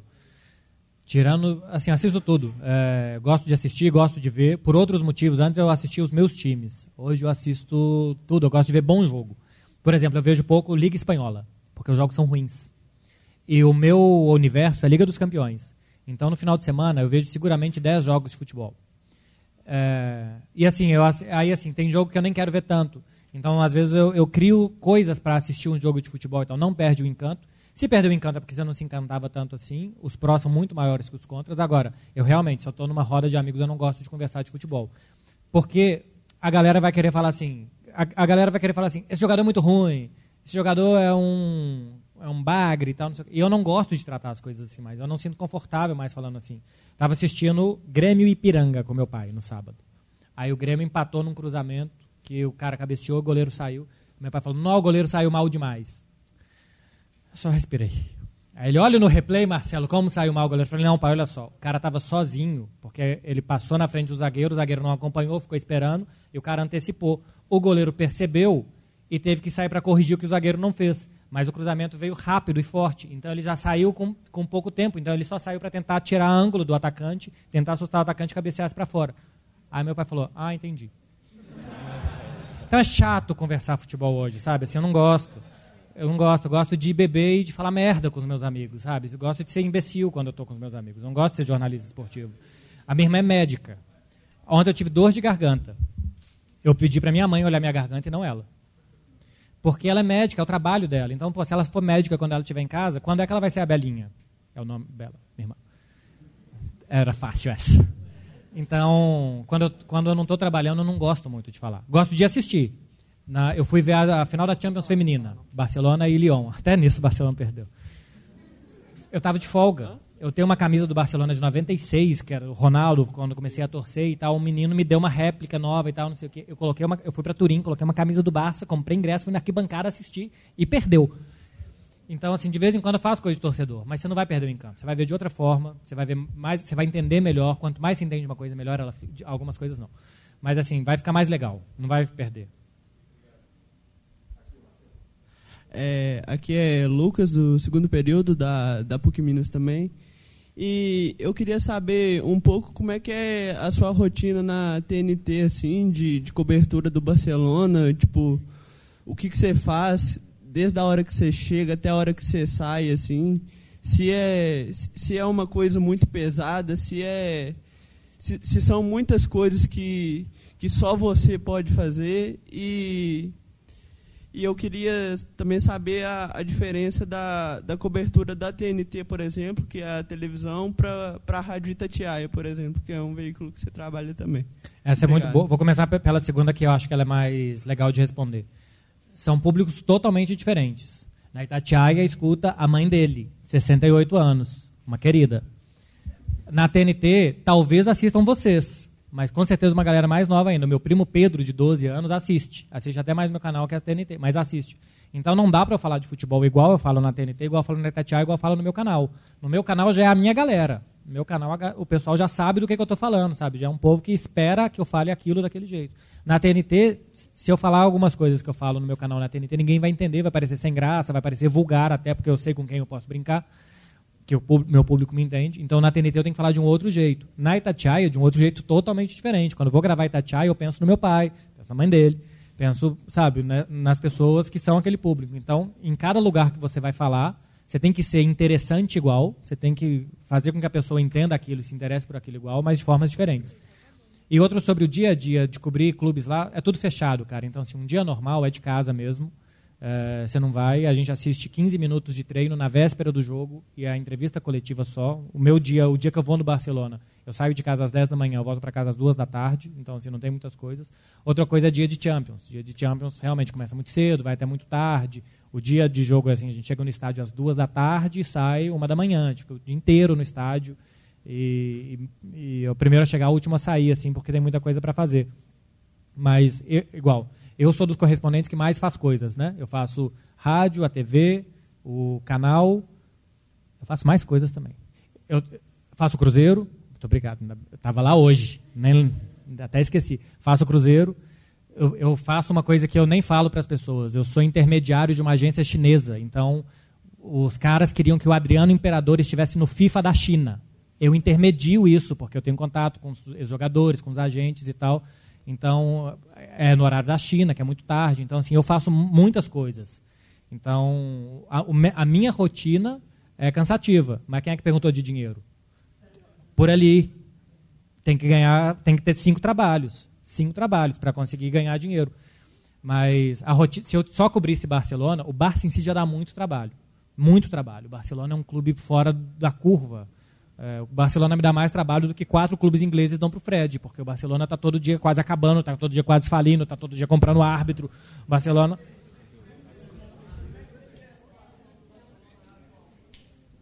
Atualmente, como que eu vejo? Não sei. Não, eu não sei, assim, so sobre a possível compra de árbitros. Eu não sei se comprou ou não comprou. Então, cada dia você tem que ver notícia, tem que estudar. Tem... Igual, eu tenho um amigo que é advogado eu vou começar a pagar ele para me dar conselhos, porque ele sabe me explicar coisas que eu acho que eu tenho que começar a pagar porque eu estou tomando o tempo dele. Normalmente eu falo, Pedro, vamos almoçar, eu pago. Levo ele em algum restaurante, pago o almoço dele e ele me dá uma palestra sobre o que está acontecendo, porque eu tenho que me informar de alguma forma e eu preciso entender. Só que isso tem um dinheiro, um custo. Então, eu não sei se é culpado, se não é. Institucionalmente é horrível, a reputação já está manchada, não sei se um dia vai desmanchar ou não. Mas até lá a gente vai informando passinho a passinho assim, o que está acontecendo. Ninguém sabe o que está acontecendo. Dentro do clube eles não sabem o que está acontecendo. Então, dá muito trabalho, Barcelona dá muito trabalho fazer. Eu pego muitas coisas também. Acaba que elas são interligadas, então todas as coisas se interligam. Tipo, se o Barcelona comprou no árbitro, eu vou falar na TNT, eu vou falar no meu canal, eu vou falar na rádio. Só não vou falar no Cruzeiro. E dificilmente eu vou contar para os chineses. Então, é, é, muita coisa, mas que elas se interligam. É, eu, eu ainda aguento. Eu tenho 36 com 45 eu não sei se eu vou aguentar esse ritmo. Então, o meu momento é agora, de esticar a corda o máximo que eu puder para fazer. Com 45 eu não sei se eu vou conseguir estar tá lá, não sei se eu vou poder estar tá lá, não sei se eu vou estar tá aqui, não sei se eu vou querer fazer outras coisas. Agora eu quero, aguento e me faz bem. Então eu faço. Boa noite, Marcelo. Meu nome é Marinhos. Eu queria te perguntar mais sobre o estudo do jornalismo. Se é sempre isso que você quis fazer? Se não, que você queria fazer? Já tivesse em mente sobre isso? É mais isso que eu queria saber. Sempre foi, sempre foi. Eu, quando tinha 12 anos, eu criei um jornal do prédio e eu, eu falava dos campeonatos de futebol que a gente fazia na quadra. Sempre quis. Eu nunca quis trabalhar com jornalismo, eu sempre quis trabalhar com futebol. O que eu acho foi um grande erro, porque eu passei a faculdade inteira jogando truco. Ela nem prestou atenção. Você prestou atenção, né? Mentira. As aulas de rádio e TV eu assistia com. Mas assim, eu perdi muita coisa de teoria, que era importante, isso que eu estava falando, da comunicação, de como se comunicar, de como entender público e tal. Isso você não aprende na aula de TV, isso não aprende na aula de rádio, você aprende em, em todo o resto, sabe? Assim, toda, todo o curso de comunicação é importante mesmo para isso. E hoje eu tenho maturidade para saber isso, que me fez falta. Eu demorei muito para aprender essas coisas que eu tinha ter aprendido mais cedo. Então eu sempre quis trabalhar com futebol. Mas ter me focado no futebol fazia com que tinha matérias que eu gostava, que naquelas eu prestava atenção. Tinha outras que eu fazia a capa do trabalho, cara. Assim, que, pô, eu, eu, trabalho, eu faz, fiz dois estágios ao mesmo tempo. Então que eu falava com meus amigos, me carrega nessa e na outra eu carrego vocês. Então, não, não foi o certo, me prejudicou, e foi porque eu tinha um foco muito claro. Então, se eu tivesse tido um pouco mais de cabeça aberta e tal, ter que tomar a decisão de o que você vai fazer da sua vida aos 18 anos e começar um, um, um pós-colégio depois do colégio é muito ruim. Você não tem maturidade para fazer essas coisas. Mas a vida impõe a, a gente que seja assim. Mas sempre quis trabalhar com futebol. Oi, boa noite. Meu nome é Roniara, sou do segundo. Ah, tá. Oi, sou do terceiro período. A minha pergunta é: dentro da área que você atua hoje, você acredita que ainda falta muito para as mulheres conquistarem o mesmo espaço que os homens têm dentro do jornalismo esportivo? Acho. E eu lembrei que eu estive aqui porque me fizeram essa pergunta aqui em 2009. E a gente está em 2022 e continua fazendo. Sabe o questionamento eu... continua, né? Eu falei o quê? A opinião de vocês. Eu discordo. É, continua, melhorou muito. Mas sem, sem muitos filtros, eu vou falar o que, é que eu acho, que muitos têm mulher para falar que tem. O que fazem com a Ana Thaís na Globo, por exemplo, eu acho que muitas vezes não é o certo. Colocam para falar que tem e ela fala 20 segundos e o comentarista homem fala 5 minutos. E a Ana Thaís às vezes sabe mais do que o cara. Às vezes não, às vezes, eu, bom, não sei se ela sabe mais ou menos, às vezes eu concordo mais com um, mais com o outro. Mas eu acho muito ruim que se tenha colocado mulher para parecer legal. E não porque a mulher é boa. Porque a mulher é boa. É, eu, eu, discordo de muita coisa que homem fala e de que mulher fala. E de que eu falo. De vez em quando eu falo um negócio, falo, nossa, isso aqui ficou ruim, isso aqui não é bom. Passa dois meses, eu falo, pô, eu achei que o futebol ia para um lado, foi para o outro, achei que um time ia para um lado, foi para o outro. Acontece, é um jogo, é um esporte. Mas eu ainda acho que mulher bonita tem muito mais entrada. Você não vê mulher feia na TV. Agora tem alguma que não é padrão, né? Que é assim, o padrão de beleza normal e tal. Agora tem isso. É, inclusive as mulheres jornalistas eu vejo que entre elas tem também assim um, não uma defesa. Eu acho que elas têm que se defender mesmo, mas um, um nós contra eles que também eu não acho bom. Eu sou completamente a favor que mulher esteja, mas ontem eu estava vendo a própria Ana Thais, que eu gosto muito dela. Trabalhei com ela na Rádio Globo, somos amigos. Quando ela vai em Barcelona, jantamos, ficamos embriagados. Ela estava postando que acho que a Bárbara Coelho e a Joana de Assis, em 8 de fevereiro, deram a primeira informação que o Ancelotti podia ser técnico da seleção. Aí agora, com a seleção jogando no Marrocos, o Fernando Calas também deu essa informação, com, cresceu um pouco a informação. Na época trataram que a Bárbara e a Joana de Assis fizeram como especulação, e agora trataram que um homem fez como informação. E a Ana estava muito brava com isso, com razão. Agora, já teve várias vezes que eu, homem, dei uma informação que também foi tratado como especulação. Então, gerar um nós contra eles, gerar que os homens estão prejudicando as mulheres assim, por coisas que não são verdade, ou que, que, que nem sempre são verdade, eu acho desnecessário, porque você cria uma. uma um, você vai para uma trincheira que às vezes não tem guerra, sabe? Agora, que a mulher bonita tem mais espaço, que a mulher só está lá porque as empresas querem falar, olha como nós temos mulheres, como nós somos inclusivos, como nós somos legais, e não dá espaço para ela falar. Outra coisa é que você faça isso, que bom, já que já está lá, a partir de agora você trabalha. É, eu ainda acho que tem muito para melhorar, muito para melhorar. E outra, por exemplo, uma coisa que limita muito vocês. Eu consigo, quando vai um empresário em Barcelona, quando vai alguém, um, sei lá, assessor de jogador, empresário de jogador, chama os caras para jantar. Ah, pô, vamos jantar aqui, eu conheço um restaurante bom em Barcelona e tal. Vou, janto com o cara, a gente bebe e tal, não sei o quê. Qual que é a chance de uma mulher fazer isso sem ser mal interpretada? Sabe? Clara fala comigo, eu não posso. Se, se eu estou em Paris, vem aqui o um empresário, sei lá, do Vini Júnior, eu falo com ele, vamos jantar, o cara já acha outra coisa. Então, homens têm muito mais facilidade, o nosso caminho é muito mais fácil. E eu estou falando sem filtro, assim, falando coisas que acontecem. Eu posso chamar um cara para jantar, não vai acontecer nada comigo. E uma mulher jornalista não pode fazer a mesma coisa. Então, é, desculpa se eu te desanimei muito, mas eu ainda acho que é assim. Agora, quando eu tive aqui em 2009, a coisa era diferente. A mulher só queria entrar. Hoje já entrou, é, mas ainda, ainda é longo. Boa noite, Marcelo. Meu nome é Amanda. Eu estou no primeiro período de jornalismo e eu queria fazer duas perguntas. Uma, aproveitando que você falou que você vai cobrir Real Madrid-Chelsea como uma fã roxa do Chelsea, eu preciso perguntar se você acredita que o time que nunca morre pode cair, se o Chelsea tem alguma chance, se vai ser um jogo interessante, ou se já está na mão do Real Madrid. Eu acho que o Chelsea vai perder os dois jogos. Obrigada. Eu acho. Eu também, eu também acho. Eu concordo com você. Eu acho que é um absurdo você começar a montar um time em janeiro, gastar 400 milhões em janeiro. Outra coisa é que esse time jogou muito bem os últimos três jogos. No final da conta, isso aqui é um esporte. É, o Barcelona foi jogar contra o Real Madrid no Santiago Bernabéu sem seus três melhores jogadores e ganhou. E só não ganhou de 2 a 0 porque o Ansu Fati tirou um segundo gol. Então isso aqui é um esporte, tudo pode acontecer. Agora, o normal é que um time que é coerente, que sabe o que faz, que sabe jogar e que esses jogos ele sente o cheiro, se está sangrando ali, ele sente o cheiro do sangue e vai atrás, que é o Real Madrid, é o pior adversário possível para um time inseguro igual o Chelsea. É, a outra pergunta é que eu acho que todo mundo aqui consegue sentir muita paixão que você tem pelo esporte.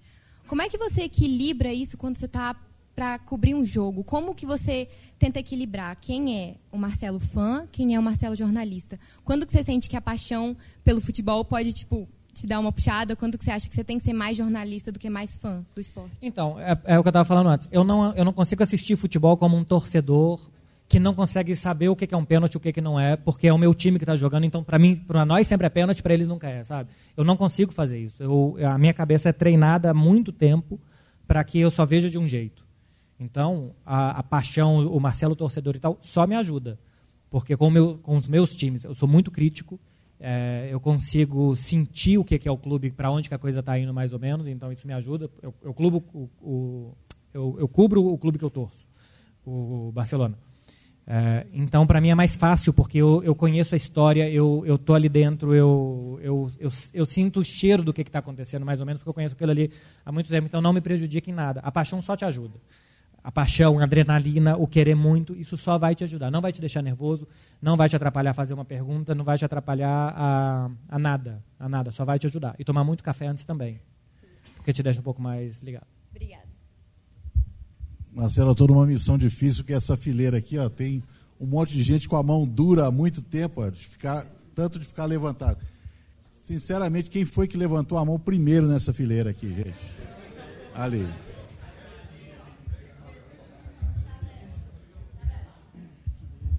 Pô, é. Tá, beleza. Pô, tô nervoso, calma aí.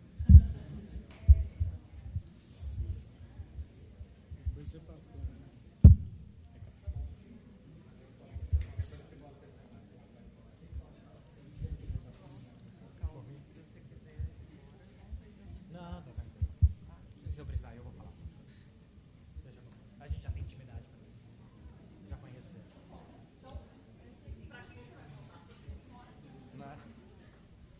É, então, é, primeiramente, boa noite, Marcelo. As perguntas estão objetivas, eu que estou respondendo lento.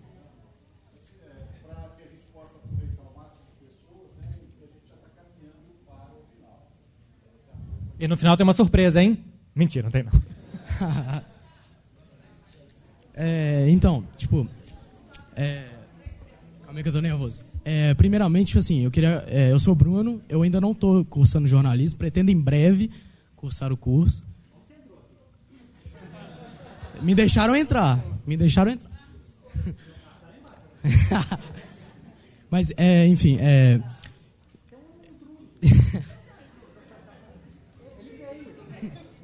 eu, eu tô no ensino médio. Sabe. É, meu pai tá aqui do lado. É, então, tipo assim, primeiramente eu queria só fazer uma ponderação. Obrigado por você ter vindo. É uma grande honra pra mim estar te conhecendo, porque, cara, você pra mim é um grande ídolo e uma grande referência. Acho que você já, você já falou que você fica um pouco tímido nos seus vídeos, mas é, é verdade, então não posso é, refutar isso. Mas é, eu queria é, fazer uma pergunta, porque eu lembro que você falou em um, um vídeo do seu canal é, de respostas que era essencial para a formação de um jornalista esportivo, não só um jornalista esportivo, mas um jornalista no geral, é, que ele mostrasse o seu trabalho, tipo assim, para mais pessoas, buscassem mais pessoas para mostrar o seu trabalho e que essas pessoas é, é como se fosse um ciclo, né? Mais pessoas mostrando o seu trabalho e assim você teria uma, uma visão maior de como é o mercado de trabalho.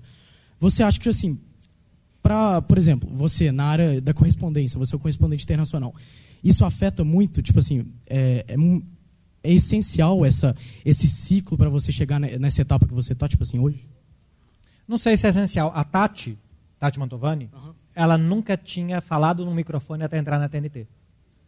Ela sempre foi jornalista de bastidores, ela sempre foi produtora. Ela foi produtora da Rádio Gaúcha, ela foi, ela foi fazer um curso em Madrid, gostou, foi morar lá e, e- e trabalhava na época, acho que com outro tipo de emprego que não era exatamente no jornalismo, Aham. com comunicação, mas ela nunca tinha falado. O primeiro ao vivo da vida da Tati Mantovani foi uma prévia de quarta de final de Liga dos Campeões Real Madrid-Roma. Foi a primeira vez que ela entrou no ar na vida dela. Ela já usava o banquinho? Ainda não, devia. Ela usava, ela pior ainda. Ela usava um papel, um caixote, sei lá o quê, que ela envolveu num papel pardo e meteu fita crepe, virou um papelote de cocaína. Uhum. E a, e a gente saía do estádio com aquilo ali na mão. Eu falei, qualquer dia a polícia vai prender a gente, porque claramente estamos trabalhando para Escobar e companhia. É, então, assim, o caminho dela foi completamente diferente do meu. Agora, eu indiquei ela para a TNT, porque eu segui ela no Twitter, porque ela falava de futebol espanhol há muito tempo. Então, de algum jeito, ela se fez notar. De algum jeito, ela apareceu. Eu mandei e-mail para todo o mailing do Cruzeiro. Ela tinha um Twitter. O Twitter dela era sóbrio, era coerente, não era espalhafatoso. Ela Informação, informação. É o que é, é o que é a Tati até hoje. Então, cada um tem seu jeito. Cada um vai chegar do seu jeito. A única coisa que você tem que fazer é mostrar que você está preparado. Eu achava que ela estava, indiquei para a TV. A TV também achou. E a Tati é um fenômeno. Aham. E só mais um pedido. Depois, quando a palestra acabar, rola aquela fotinha pra fortalecer o Instagram? Não. Não. Claro, claro, evidente.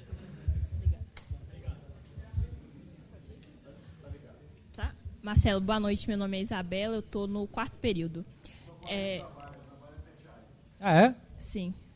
Enfim, a, é, a pergunta tem até um pouco a ver com isso, que eu queria te perguntar, como é que foi para você fazer uma cobertura totalmente diferente do que você costuma fazer, que foi a morte da Rainha Elizabeth? Porque, assim, se eu não me engano, você desde quando você entrou na faculdade antes, né, que você falou que virou jornal, trabalhou com jornalismo esportivo e você foi muito exigido, não foi só estar lá, você ficou vários dias, entrava na maioria da programação. Como é que foi essa questão para você totalmente fora do que você costuma fazer e muito importante? Foi muito diferente e muito mais fácil do que eu achava. Porque quando a rainha morre, não acontece mais nada. Ela já morreu. Sabe, assim, o que vai acontecer? O grande acontecimento hoje, o corpo dela vai sair de uma catedral para outra.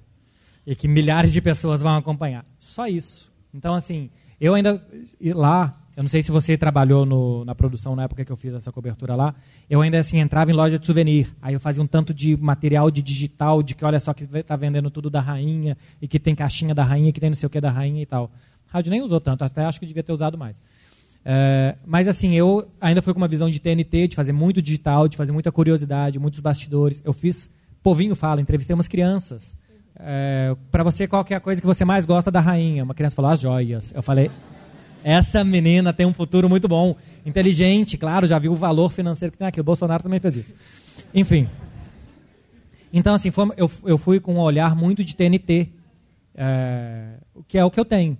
Então, assim, eu era ambiente, povo fala, entendeu o que, que as pessoas ali, o que, que o público do Brasil vai querer. De resto, cara, eu entrava antes na página do Times, entrava, entrava antes no, em algum jornal é, e via qual que vai ser o caminho que a rainha vai fazer, quantas pessoas estão esperando, alguma celebridade que falou alguma coisa, algum chefe de Estado que falou alguma coisa, e repercutir isso. Outra coisa é que eu tentava explicar para o público brasileiro por que, que a monarquia é importante. Por, por que, que, é importante ter um rei? A gente não tem rei. Por que, que isso é importante? E tentar contar isso. Agora, uma coisa é uma entrada no jornal, que eu tenho que dar uma notícia. Outra coisa eu vou participar do Rádio Vivo, que eu tenho 20 minutos para falar sobre. Então, quando eu tenho 20 minutos para falar sobre, eu falo, ó, conversando aqui com o pessoal, eles acham que a monarquia é muito importante, porque quando a política divide eles, quando metade está para a esquerda, metade está para a direita, e para o país não colapsar como o nosso colapsou, eles têm uma unidade. Da monarquia todo mundo gosta, da rainha todo mundo gosta. Por isso que é importante ter um monarca forte. Então, é, o, o principal para mim, para essa cobertura, foi ter aprendido isso e passado isso. Sabe assim, por que, que essas coisas são importantes, por que, que a gente não tem e eles têm. De resto, era muito fácil. Cobertura de futebol é muito mais difícil. No futebol acontecem coisas. E foi surpresa para você ir cobrir? Porque eu não imaginava. Ela morreu, tinha acabado de sair. Quando eu voltei, eu te vi no jornal. Para mim também foi. Sério? Assim, me falaram na quinta noite. É, dá para você ir na sexta lá e tal. E eu lembro que domingo eu ia para algum país fazer algum jogo de Champions. Não era Barcelona, eu ia para algum outro lugar. Eu acho que ia para Munique até fazer algum jogo de Champions. E aí eu falei com a rádio, a única coisa que vocês têm que fazer é me comprar uma passagem para Munique. Então já vou viajar com todo o equipamento da TV, faço a cobertura sexta, sábado, domingo, domingo eu viajo para fazer uma outra cobertura e recomeço com o futebol normal. Mas foi uma decisão assim, às 5 da tarde me ligaram, você pode amanhã? Eu falei, posso. Às 8 da manhã eu estava em Londres. Hoje nós vamos combinar agora nessa reta final, fazer um bloco de três perguntas, tá? Então, cada pessoa faz a sua pergunta, objetivamente, a gente passa para outras duas e o Marcelo responde. Ok, Marcelo? Porque agora, agora vai ter que ser mais no VaptVupt, porque senão a gente não vai conseguir contemplar. Olha o tanto de mãos levantadas ainda. E tem gente que insiste com a mão levantada lá para não perder o foco. Olha lá. É. Entrevista coletiva é assim mesmo, viu? É isso que a gente faz. Boa noite, Marcelo. Meu nome é Lucas, eu estou no primeiro período de jornalismo. Hoje eu fui fazer tatuagem de futebol e durante lá eu estava pensando, o que, que eu vou perguntar para o Marcelo Beckler? No dia que eu vi que você ia fazer a, a palestra aqui, eu fiquei maluco. Falei, meu Deus, o que, que eu vou mostrar, o que, que eu vou poder falar com o Beckler? É, é, ele pediu para ir rápido, eu tinha várias perguntas, mas... Não, peraí, peraí, peraí. Você, fez a, tá, você não tatuou a pergunta não, né? Não, não. Ah, não. tá bom. Eu pensei em tatuar Marcelo Beckler, mas eu voltei atrás. É, você acha que o Guardiola ter tirado o Haaland no jogo do Manchester City foi só para não passar o Messi no recorde? Lógico, lógico que foi. Com certeza. Lógico né? que foi. Ele é dos nossos. Tudo bem, Marcelo? Boa noite. Eu sou Henrico, estou no primeiro período de jornalismo. Eu vou te perguntar sobre um momento da, da temporada do futebol que, tipo assim, agita muito, me agita muito e agita muito, acho que a maioria das pessoas, que é sobre a janela de transferências.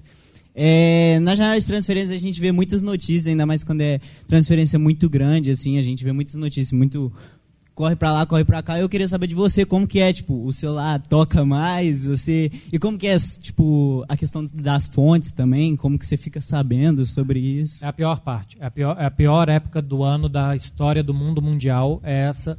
Teve uma vez que um cara contou entre um mercado e outro, linkaram 176 jogadores ao Barcelona. Se você for encher o saco de empresários 176 vezes em cinco meses, eles nunca mais te respondem na vida. Então, assim, tem muitas que você tem que deixar e ver se está esquentando. Se você tem a notícia antes, tudo bem, mas assim, ó, quando saiu Lewandowski no Barça, eu falei, não tem a menor condição. Não tem a menor condição. O clube está quebrado, como é que vai contratar o melhor jogador do mundo? Não tem jeito. Aí eles inventaram as, alavancas e teve jeito. Senão não teria. Então, é, é uma parte muito chata, porque se você não é o Fabrício Romano, você não tem todas as fontes. Agora em Barcelona eles estão usando ainda o Gerard Romero. Estão usando o Gerard Romero assim, é uma sacanagem. O Gerard Romero é muito bom, mas evidentemente todo mundo que quer dar notícia sobre o Barcelona hoje procura ele para passar as informações. Então, você sabe de onde que vai sair coisas boas. E você começa a entender também o meio, começa a entender os jornalistas. Eu já sei quando sai em cada lugar por que é. Eu já sei quando sai de cada jornalista, se é empresário, se é clube que está filtrando. E aí eu vou atrás da pista para saber se é quente ou não. Mas muitas vezes, cara, o Alexandre Pato saiu cinco vezes em capa de jornal de Barcelona em data FIFA e foi parar no Villarreal. Porque é assim que funciona. O cara joga uma fumaça no Barcelona para acertar o Villarreal, sabe? Então, se você for embarcar em todas, em todas, e que todas são importantes, todas você vai fazer um post sobre isso, você vai viver só disso. E viver só disso ia ser muito chato. Marcelo, boa noite. É, primeiro semestre também. Primeiramente, pedir que você não me odeie, madridista. É... Ah, imagino. é, e vindo para cá, eu vi a sua entrevista no Flow, junto com o Dave e o Igor. Igor. E você falou, né? Vocês ressaltaram o ponto de que o Real Madrid não morre. Né, ele pode sofrer o que for, ele não morre. É, qual é o ponto em que eles entregam para o Barcelona? Por que, que eles não conseguem manter uma constância e em jogo de decisão eles não conseguem bater o Barça? Cara, mas antes dessa fase que o Barcelona ganhou agora quatro dos últimos cinco, o Real Madrid estava seis sem perder. Então, na média, eles ainda ganharam mais do que perderam nos últimos dez jogos. É um clássico. Clássico, as coisas igualam mesmo. Cruzeiro mal empatou com o Atlético que outro dia. Podia ter ganhado. Uma falta, aconteceu um gol. Mas o, fa o fator clássico é, atrapalha. E outra coisa, o Barcelona joga de um jeito que o Real Madrid odeia. O Barcelona tira a bola do Real Madrid, o Barcelona toreia o Real Madrid. Isso para o Real Madrid é péssimo. Então, tem um fator clássico, tem um fator que se você for pegar no macro, o Real Madrid, o Real Madrid ainda ganha mais que o Barcelona. Na história do clássico, o Real Madrid só tem duas vitórias a mais. Se a gente pega os títulos, o Real Madrid tem títulos muito mais importantes que o Barça e o Barça ganhou mais clássicos. É clássico, cara. No final das contas, acaba pesando muito ser um clássico, ter uma rivalidade envolvida, como se prepara para um jogo especial. Tem muitas vezes que o clássico é muito mais importante para o Barcelona porque é o Real Madrid, porque é ali que o Barcelona salva a temporada e o Real Madrid não precisa daquilo ali para fazer a temporada dele ser boa. Então tem um tanto de coisa. Marcelo, boa noite. Henrique Faria, quinto período. É, você falou sobre cultura e sobre transformar o jornalismo esportivo em entretenimento. O que, que você aprendeu lá é, com o jornalismo europeu, que você acha que o, o jornalismo brasileiro tem para aprender, e como explicar o jogo, o que acontece dentro de campo, que não fique chato, que continue sendo um entretenimento. Eu aprendi mais isso lá do que a parte do entretenimento. Eu aprendi mais lá explicar de uma forma fácil, porque lá eles explicam de uma forma fácil, do que aqui. Lá eles falam, olha como o ataque do Barça talento, tá porque os atacantes estão recebendo de costas. Então, quando eles recebem de costas, eles já perderam toda a vantagem que eles iam ter num contra um. Então, a única coisa que eles podem fazer é voltar a bola para o lateral, que vai voltar a bola para o volante, que vai girar a bola até outro lateral, que vai tocar a bola até outro ponta. E se esse ponta receber de costas, você vai fazer isso de novo. Então, quando eu comecei a perceber isso, eu falei, caramba, é isso mesmo. Aí você pega que o, os caras do Arsenal sempre recebem de lado ou de frente, então eles já vão para um contra um com muito mais vantagem. Então isso eu aprendi a ver futebol, e assim veio de outras culturas, com outras línguas, com outros idiomas, como que cada um vê o futebol diferente, e que como assim, tem uma palavrinha em castelhano que aqui a gente não usa, que explica o que a gente vai precisar de seis palavras para falar. Então se você depois traduz essa palavra, se você acha uma forma de transformar seis palavras em uma ou duas, você já está melhorando. E sobre entretenimento, é assim, é tudo com limite, né? Assim, é entreter, é ser legal, mas não é ser um bobo alegre, sabe? A gente não é comediante, a gente não é assim. Então, é, é saber ter o limite da, das coisas e tal, porque eu acho que tem muita gente também que vai para um programa de televisão como se estivesse indo para um stand-up. Aí, aí você está perdendo muito a mão. Mas quando tem um limite entre as duas coisas, eu acho ideal. Boa noite, boa noite. meu nome é Adrio Viveira, primeiro período do curso de jornalismo. Eu vou fugir um pouco da bolha de futebol e falar dos esportes eletrônicos, que é uma coisa que é uma paixão minha pessoal. É, eu concordo com você de ver o, como você vê o futebol de uma maneira diferente das outras pessoas. Eu, no League of Legends, desde que eu comecei a me interessar pela parte jornalística, eu comecei a ver diferente. Não comento com os meus amigos sobre, porque muitos deles vão concordar comigo. Vou ir mais pelo fã-clube. E estou tentando fazer diferente na NBA, porque eu só acompanhava por causa do Milwaukee Bucks, melhor time da história, e pelo Toronto Raptors. A minha pergunta vai, você vê que os, os esportes eletrônicos vão ter mais espaço no jornalismo, como por exemplo, hoje o time da Team Liquid foi campeão invicto em todas as séries em solo brasileiro. Foi campeão no Game Challenge, ninguém fala disso. Se fosse um futebol, um time fazer isso era histórico, mas no esporte eletrônico ninguém fala. Eu, aí eu queria saber se você vê no, no esportes eletrônicos, vai ter mais espaço, como vai ter lá no Sim. Jornal Nacional, vai falar sobre um feito, uma partida, alguma coisa assim? Você conhece professor Serginho e craque Daniel? Conheço. Videogame é brinquedo. Videogame é brinquedo. Tô brincando, tô brincando. Não fala isso comigo. eu sei, eu, eu sei para quem eu tô falando. Mas assim, eu acho que eu acho que no Jornal Nacional talvez você não veja, mas no TikTok você vai ver. Na Twitch você vai ver. Porque é ali que está o público que interessa por isso. No Jornal Nacional está meu pai assistindo. Meu, meu, pro meu pai, videogame é brinquedo.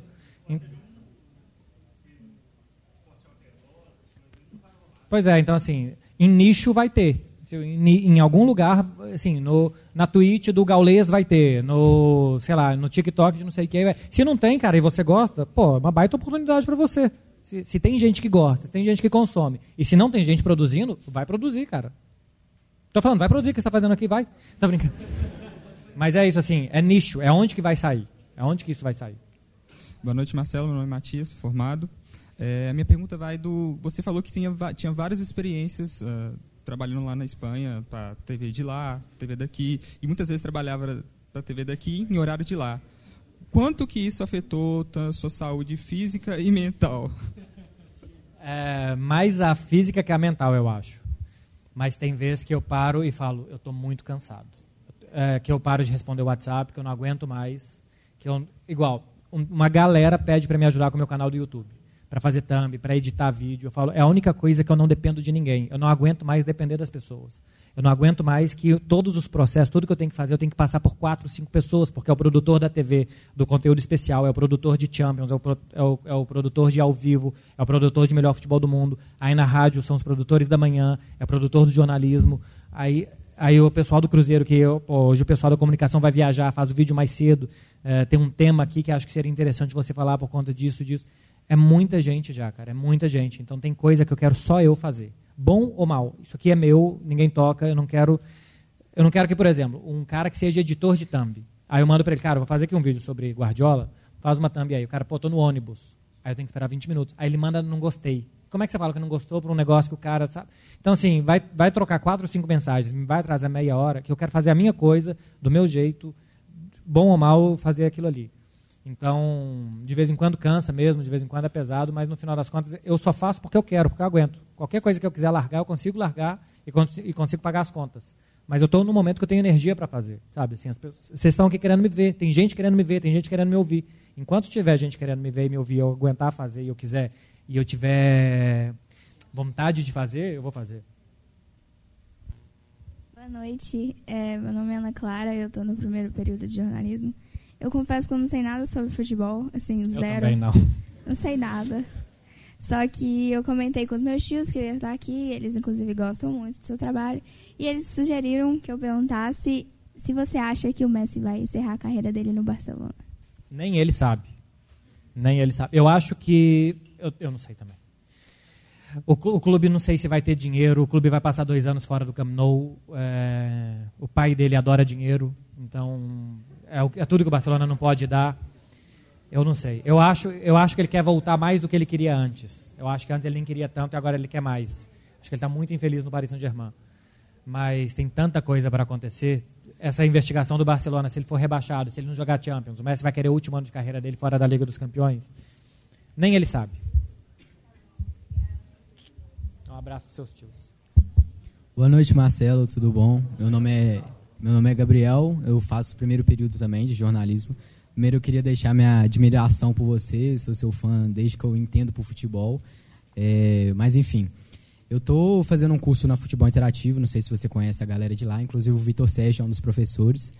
E lá eles falam muito sobre a questão da ascensão do streaming e dos vídeos online em detrimento das rádios e da TV. Como você acha que o futebol e o jornalismo esportivo vai reagir a esse boom aí do TikTok, etc.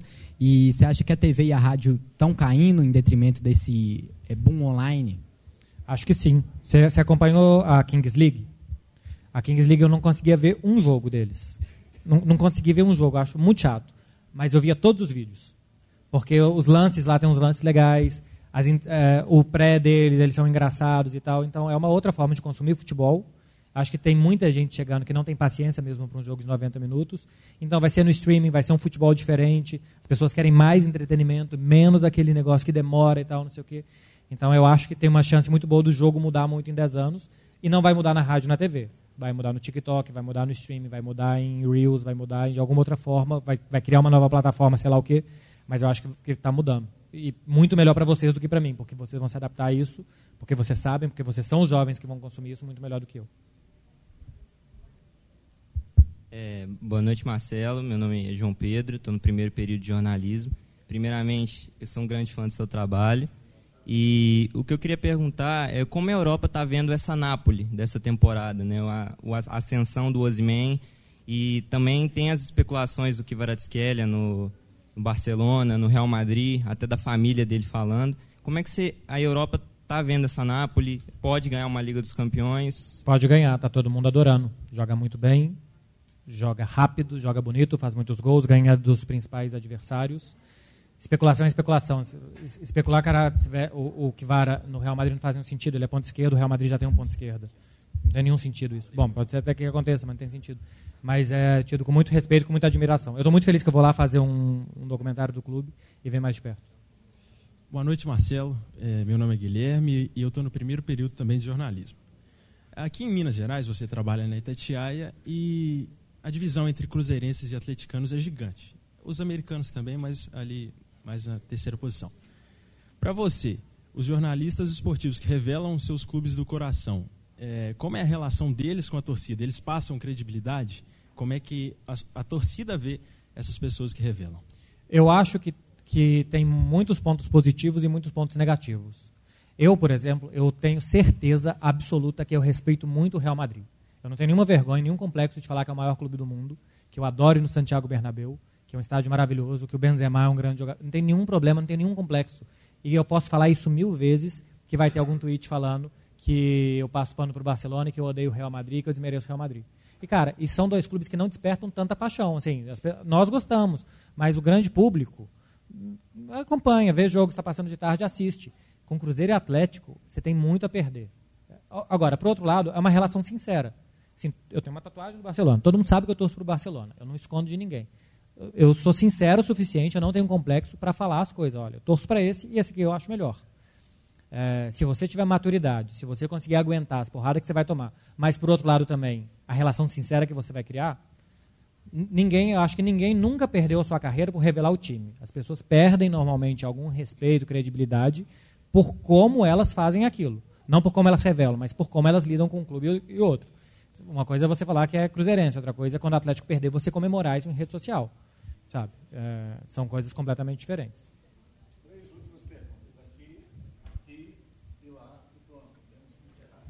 Boa noite, Marcelo, tudo bem? Meu nome é Lucas, sou do primeiro período de jornalismo. É, eu queria perguntar que você tocou no ponto de que treinadores no Brasil às vezes perdem três jogos, são demitidos. Você acha que isso é uma coisa que faz com que os treinadores brasileiros sejam mais fracos? Até que ponto você acha que a mídia influencia nisso?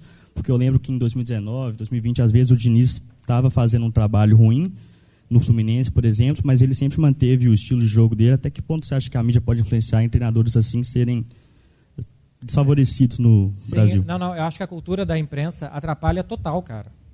É, quando um técnico perde três vezes, a imprensa divulga que ele está pressionado. E às vezes ele não está. Só que a gente se acostumou a falar que o cara está pressionado. Ó, se não ganhar amanhã, está pressionado. Cara, algum diretor te falou que ele está pressionado?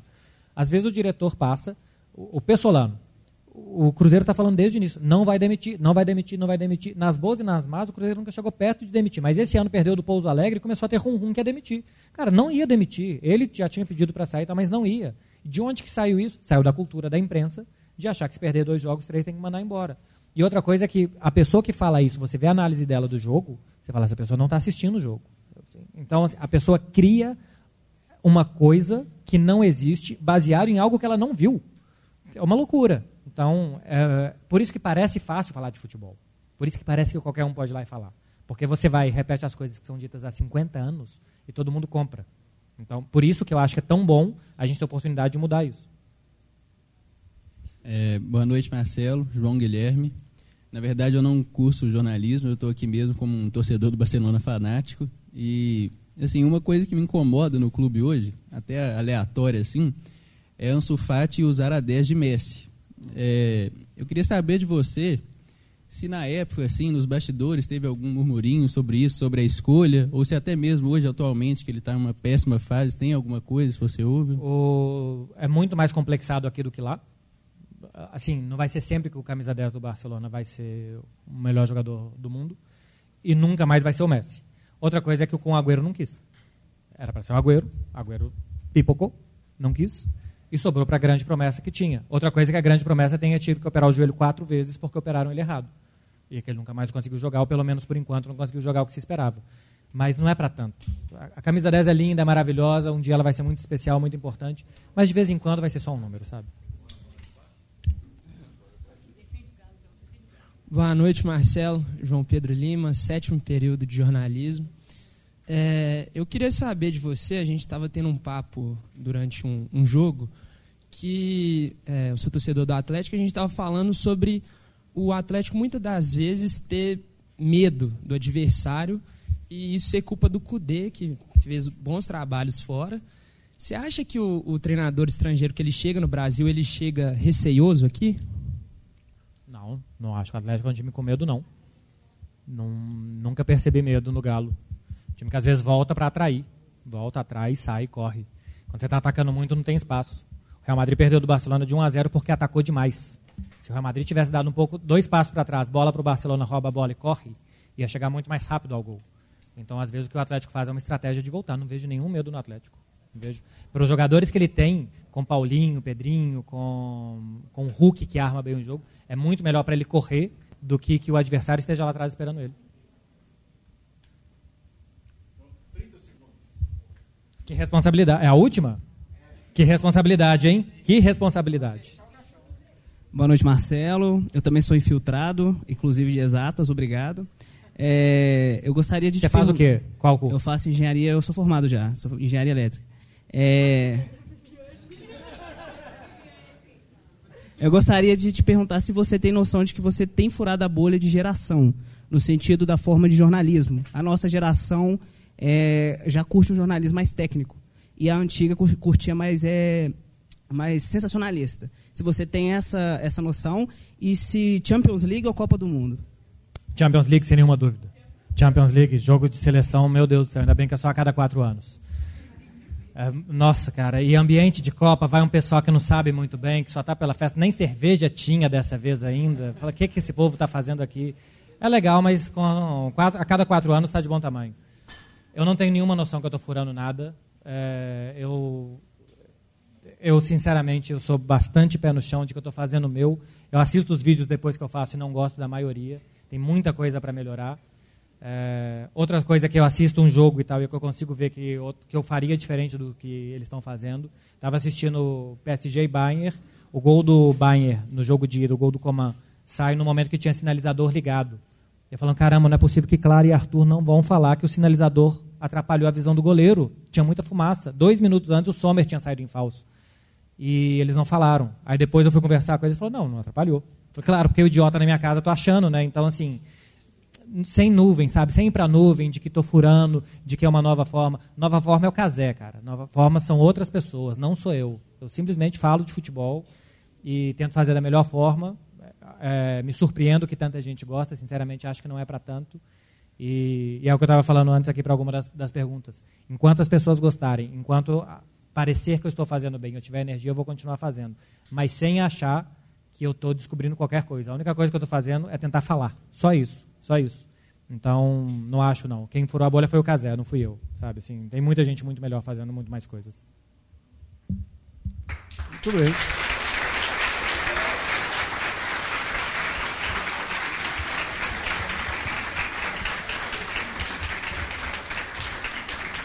Parou.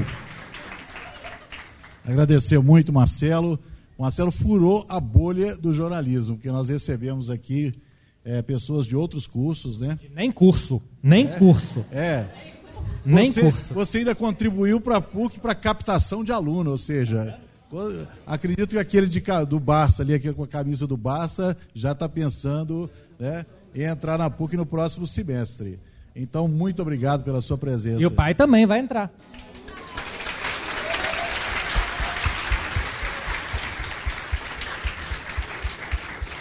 Ó, oh, mas eu só, eu só queria falar que, assim, só para despedir, assim, despedir assim, eu vou ficar por aqui, a gente vai conversar ainda, tirar foto. Se não puder aqui, eu vou lá embaixo, converso com vocês e tal. Porque eu não sei se tem outra sala, se Vivi já estou indo embora. É, o calor, né? Lá embaixo acho que vai estar um pouco mais habitável. Só uma coisa que eu queria falar, que eu falei com os meninos lá embaixo no rádio, é o seguinte. Quando eu fiz jornalismo na, na PUC do Coração Carístico, nem sempre as pessoas que eu mais gostava do jornalismo estavam lá. Então, eu sempre gosto de vir por isso. Assim, se, se vocês estão gostando de mim, se vocês estão passando esse calor aqui na sala para acompanhar, então é, é uma forma muito de respeito minha, de poder vir aqui, de dar um grãozinho de areia também para que estão gostando. Porque daqui a pouco vai ser vocês. Quando eu fiz em 2009, eu falava, se eu estou aqui, vocês podem estar também. Porque na época eu era novo, hoje já é um pouco diferente. Hoje é assim, se eu consigo abaixar para tirar uma foto, daqui a pouco vocês também conseguem, que o joelho ainda aguenta. Mas simplesmente é, é muito legal para mim. Eu agradeço muito que vocês tenham vindo, tenham superado o calor, tenham levantado mão para fazer perguntas e que, que acompanhem. É uma satisfação muito grande, uma alegria muito grande mesmo. Podem encher uma sala de aula para falar para vocês. Marcelo, deixa eu registrar aqui, porque essa palestra foi transmitida pelo canal do YouTube do Lab SG. Portanto, ela está ficará gravada lá, quem quiser assistir depois. E nós tivemos audiência da PUC de Poços. Nós temos jornalismo em Poços de Caldas também. É, e o Renan, eu vi agora que eu vi no chat aqui uma pergunta do Renan, do primeiro período de jornalismo de, da PUC Poços de Caldas. Ele está fazendo a pergunta que eu queria te fazer. Então eu vou, vou, eu vou me permitir fazer, fechar com essa pergunta dele aqui sobre a possível contratação do Antelote para a seleção brasileira. A pergunta é... do Renan, primeiro período de jornalismo de Poços. Parece que é quente mesmo. Então, que eu estava falando antes, respondendo alguma pergunta ali. As jornalistas que deram a notícia, a Bárbara Coelho e a Joana de Assis, são muito boas jornalistas, têm muitas informações. A Joana de Assis, inclusive, ajudou a desmascarar um esquema muito grande de abuso sexual né, na seleção de ginástica, se eu não estou enganado. Então, assim, com, tenho total confiança na, na, informação delas. Dois dias depois, o Bruno Vicari, da ESPN, também trouxe informação confirmando, e agora o Fernando Calas. Seria muito bom para o futebol brasileiro. É um bom técnico que gosta dos brasileiros, que entende os jogadores brasileiros, que se adapta a muitos ecossistemas. Treinou na França, na Alemanha, na Itália, na Inglaterra, em todo lugar. Sempre foi vencedor. E está já no momento da vida dele que talvez a rotina de dia a dia de clube seja muito mais puxada que da seleção. E acho que se adaptaria muito bem na seleção. É isso, é isso aí, pessoal. Mais uma vez, obrigado, Marcelo.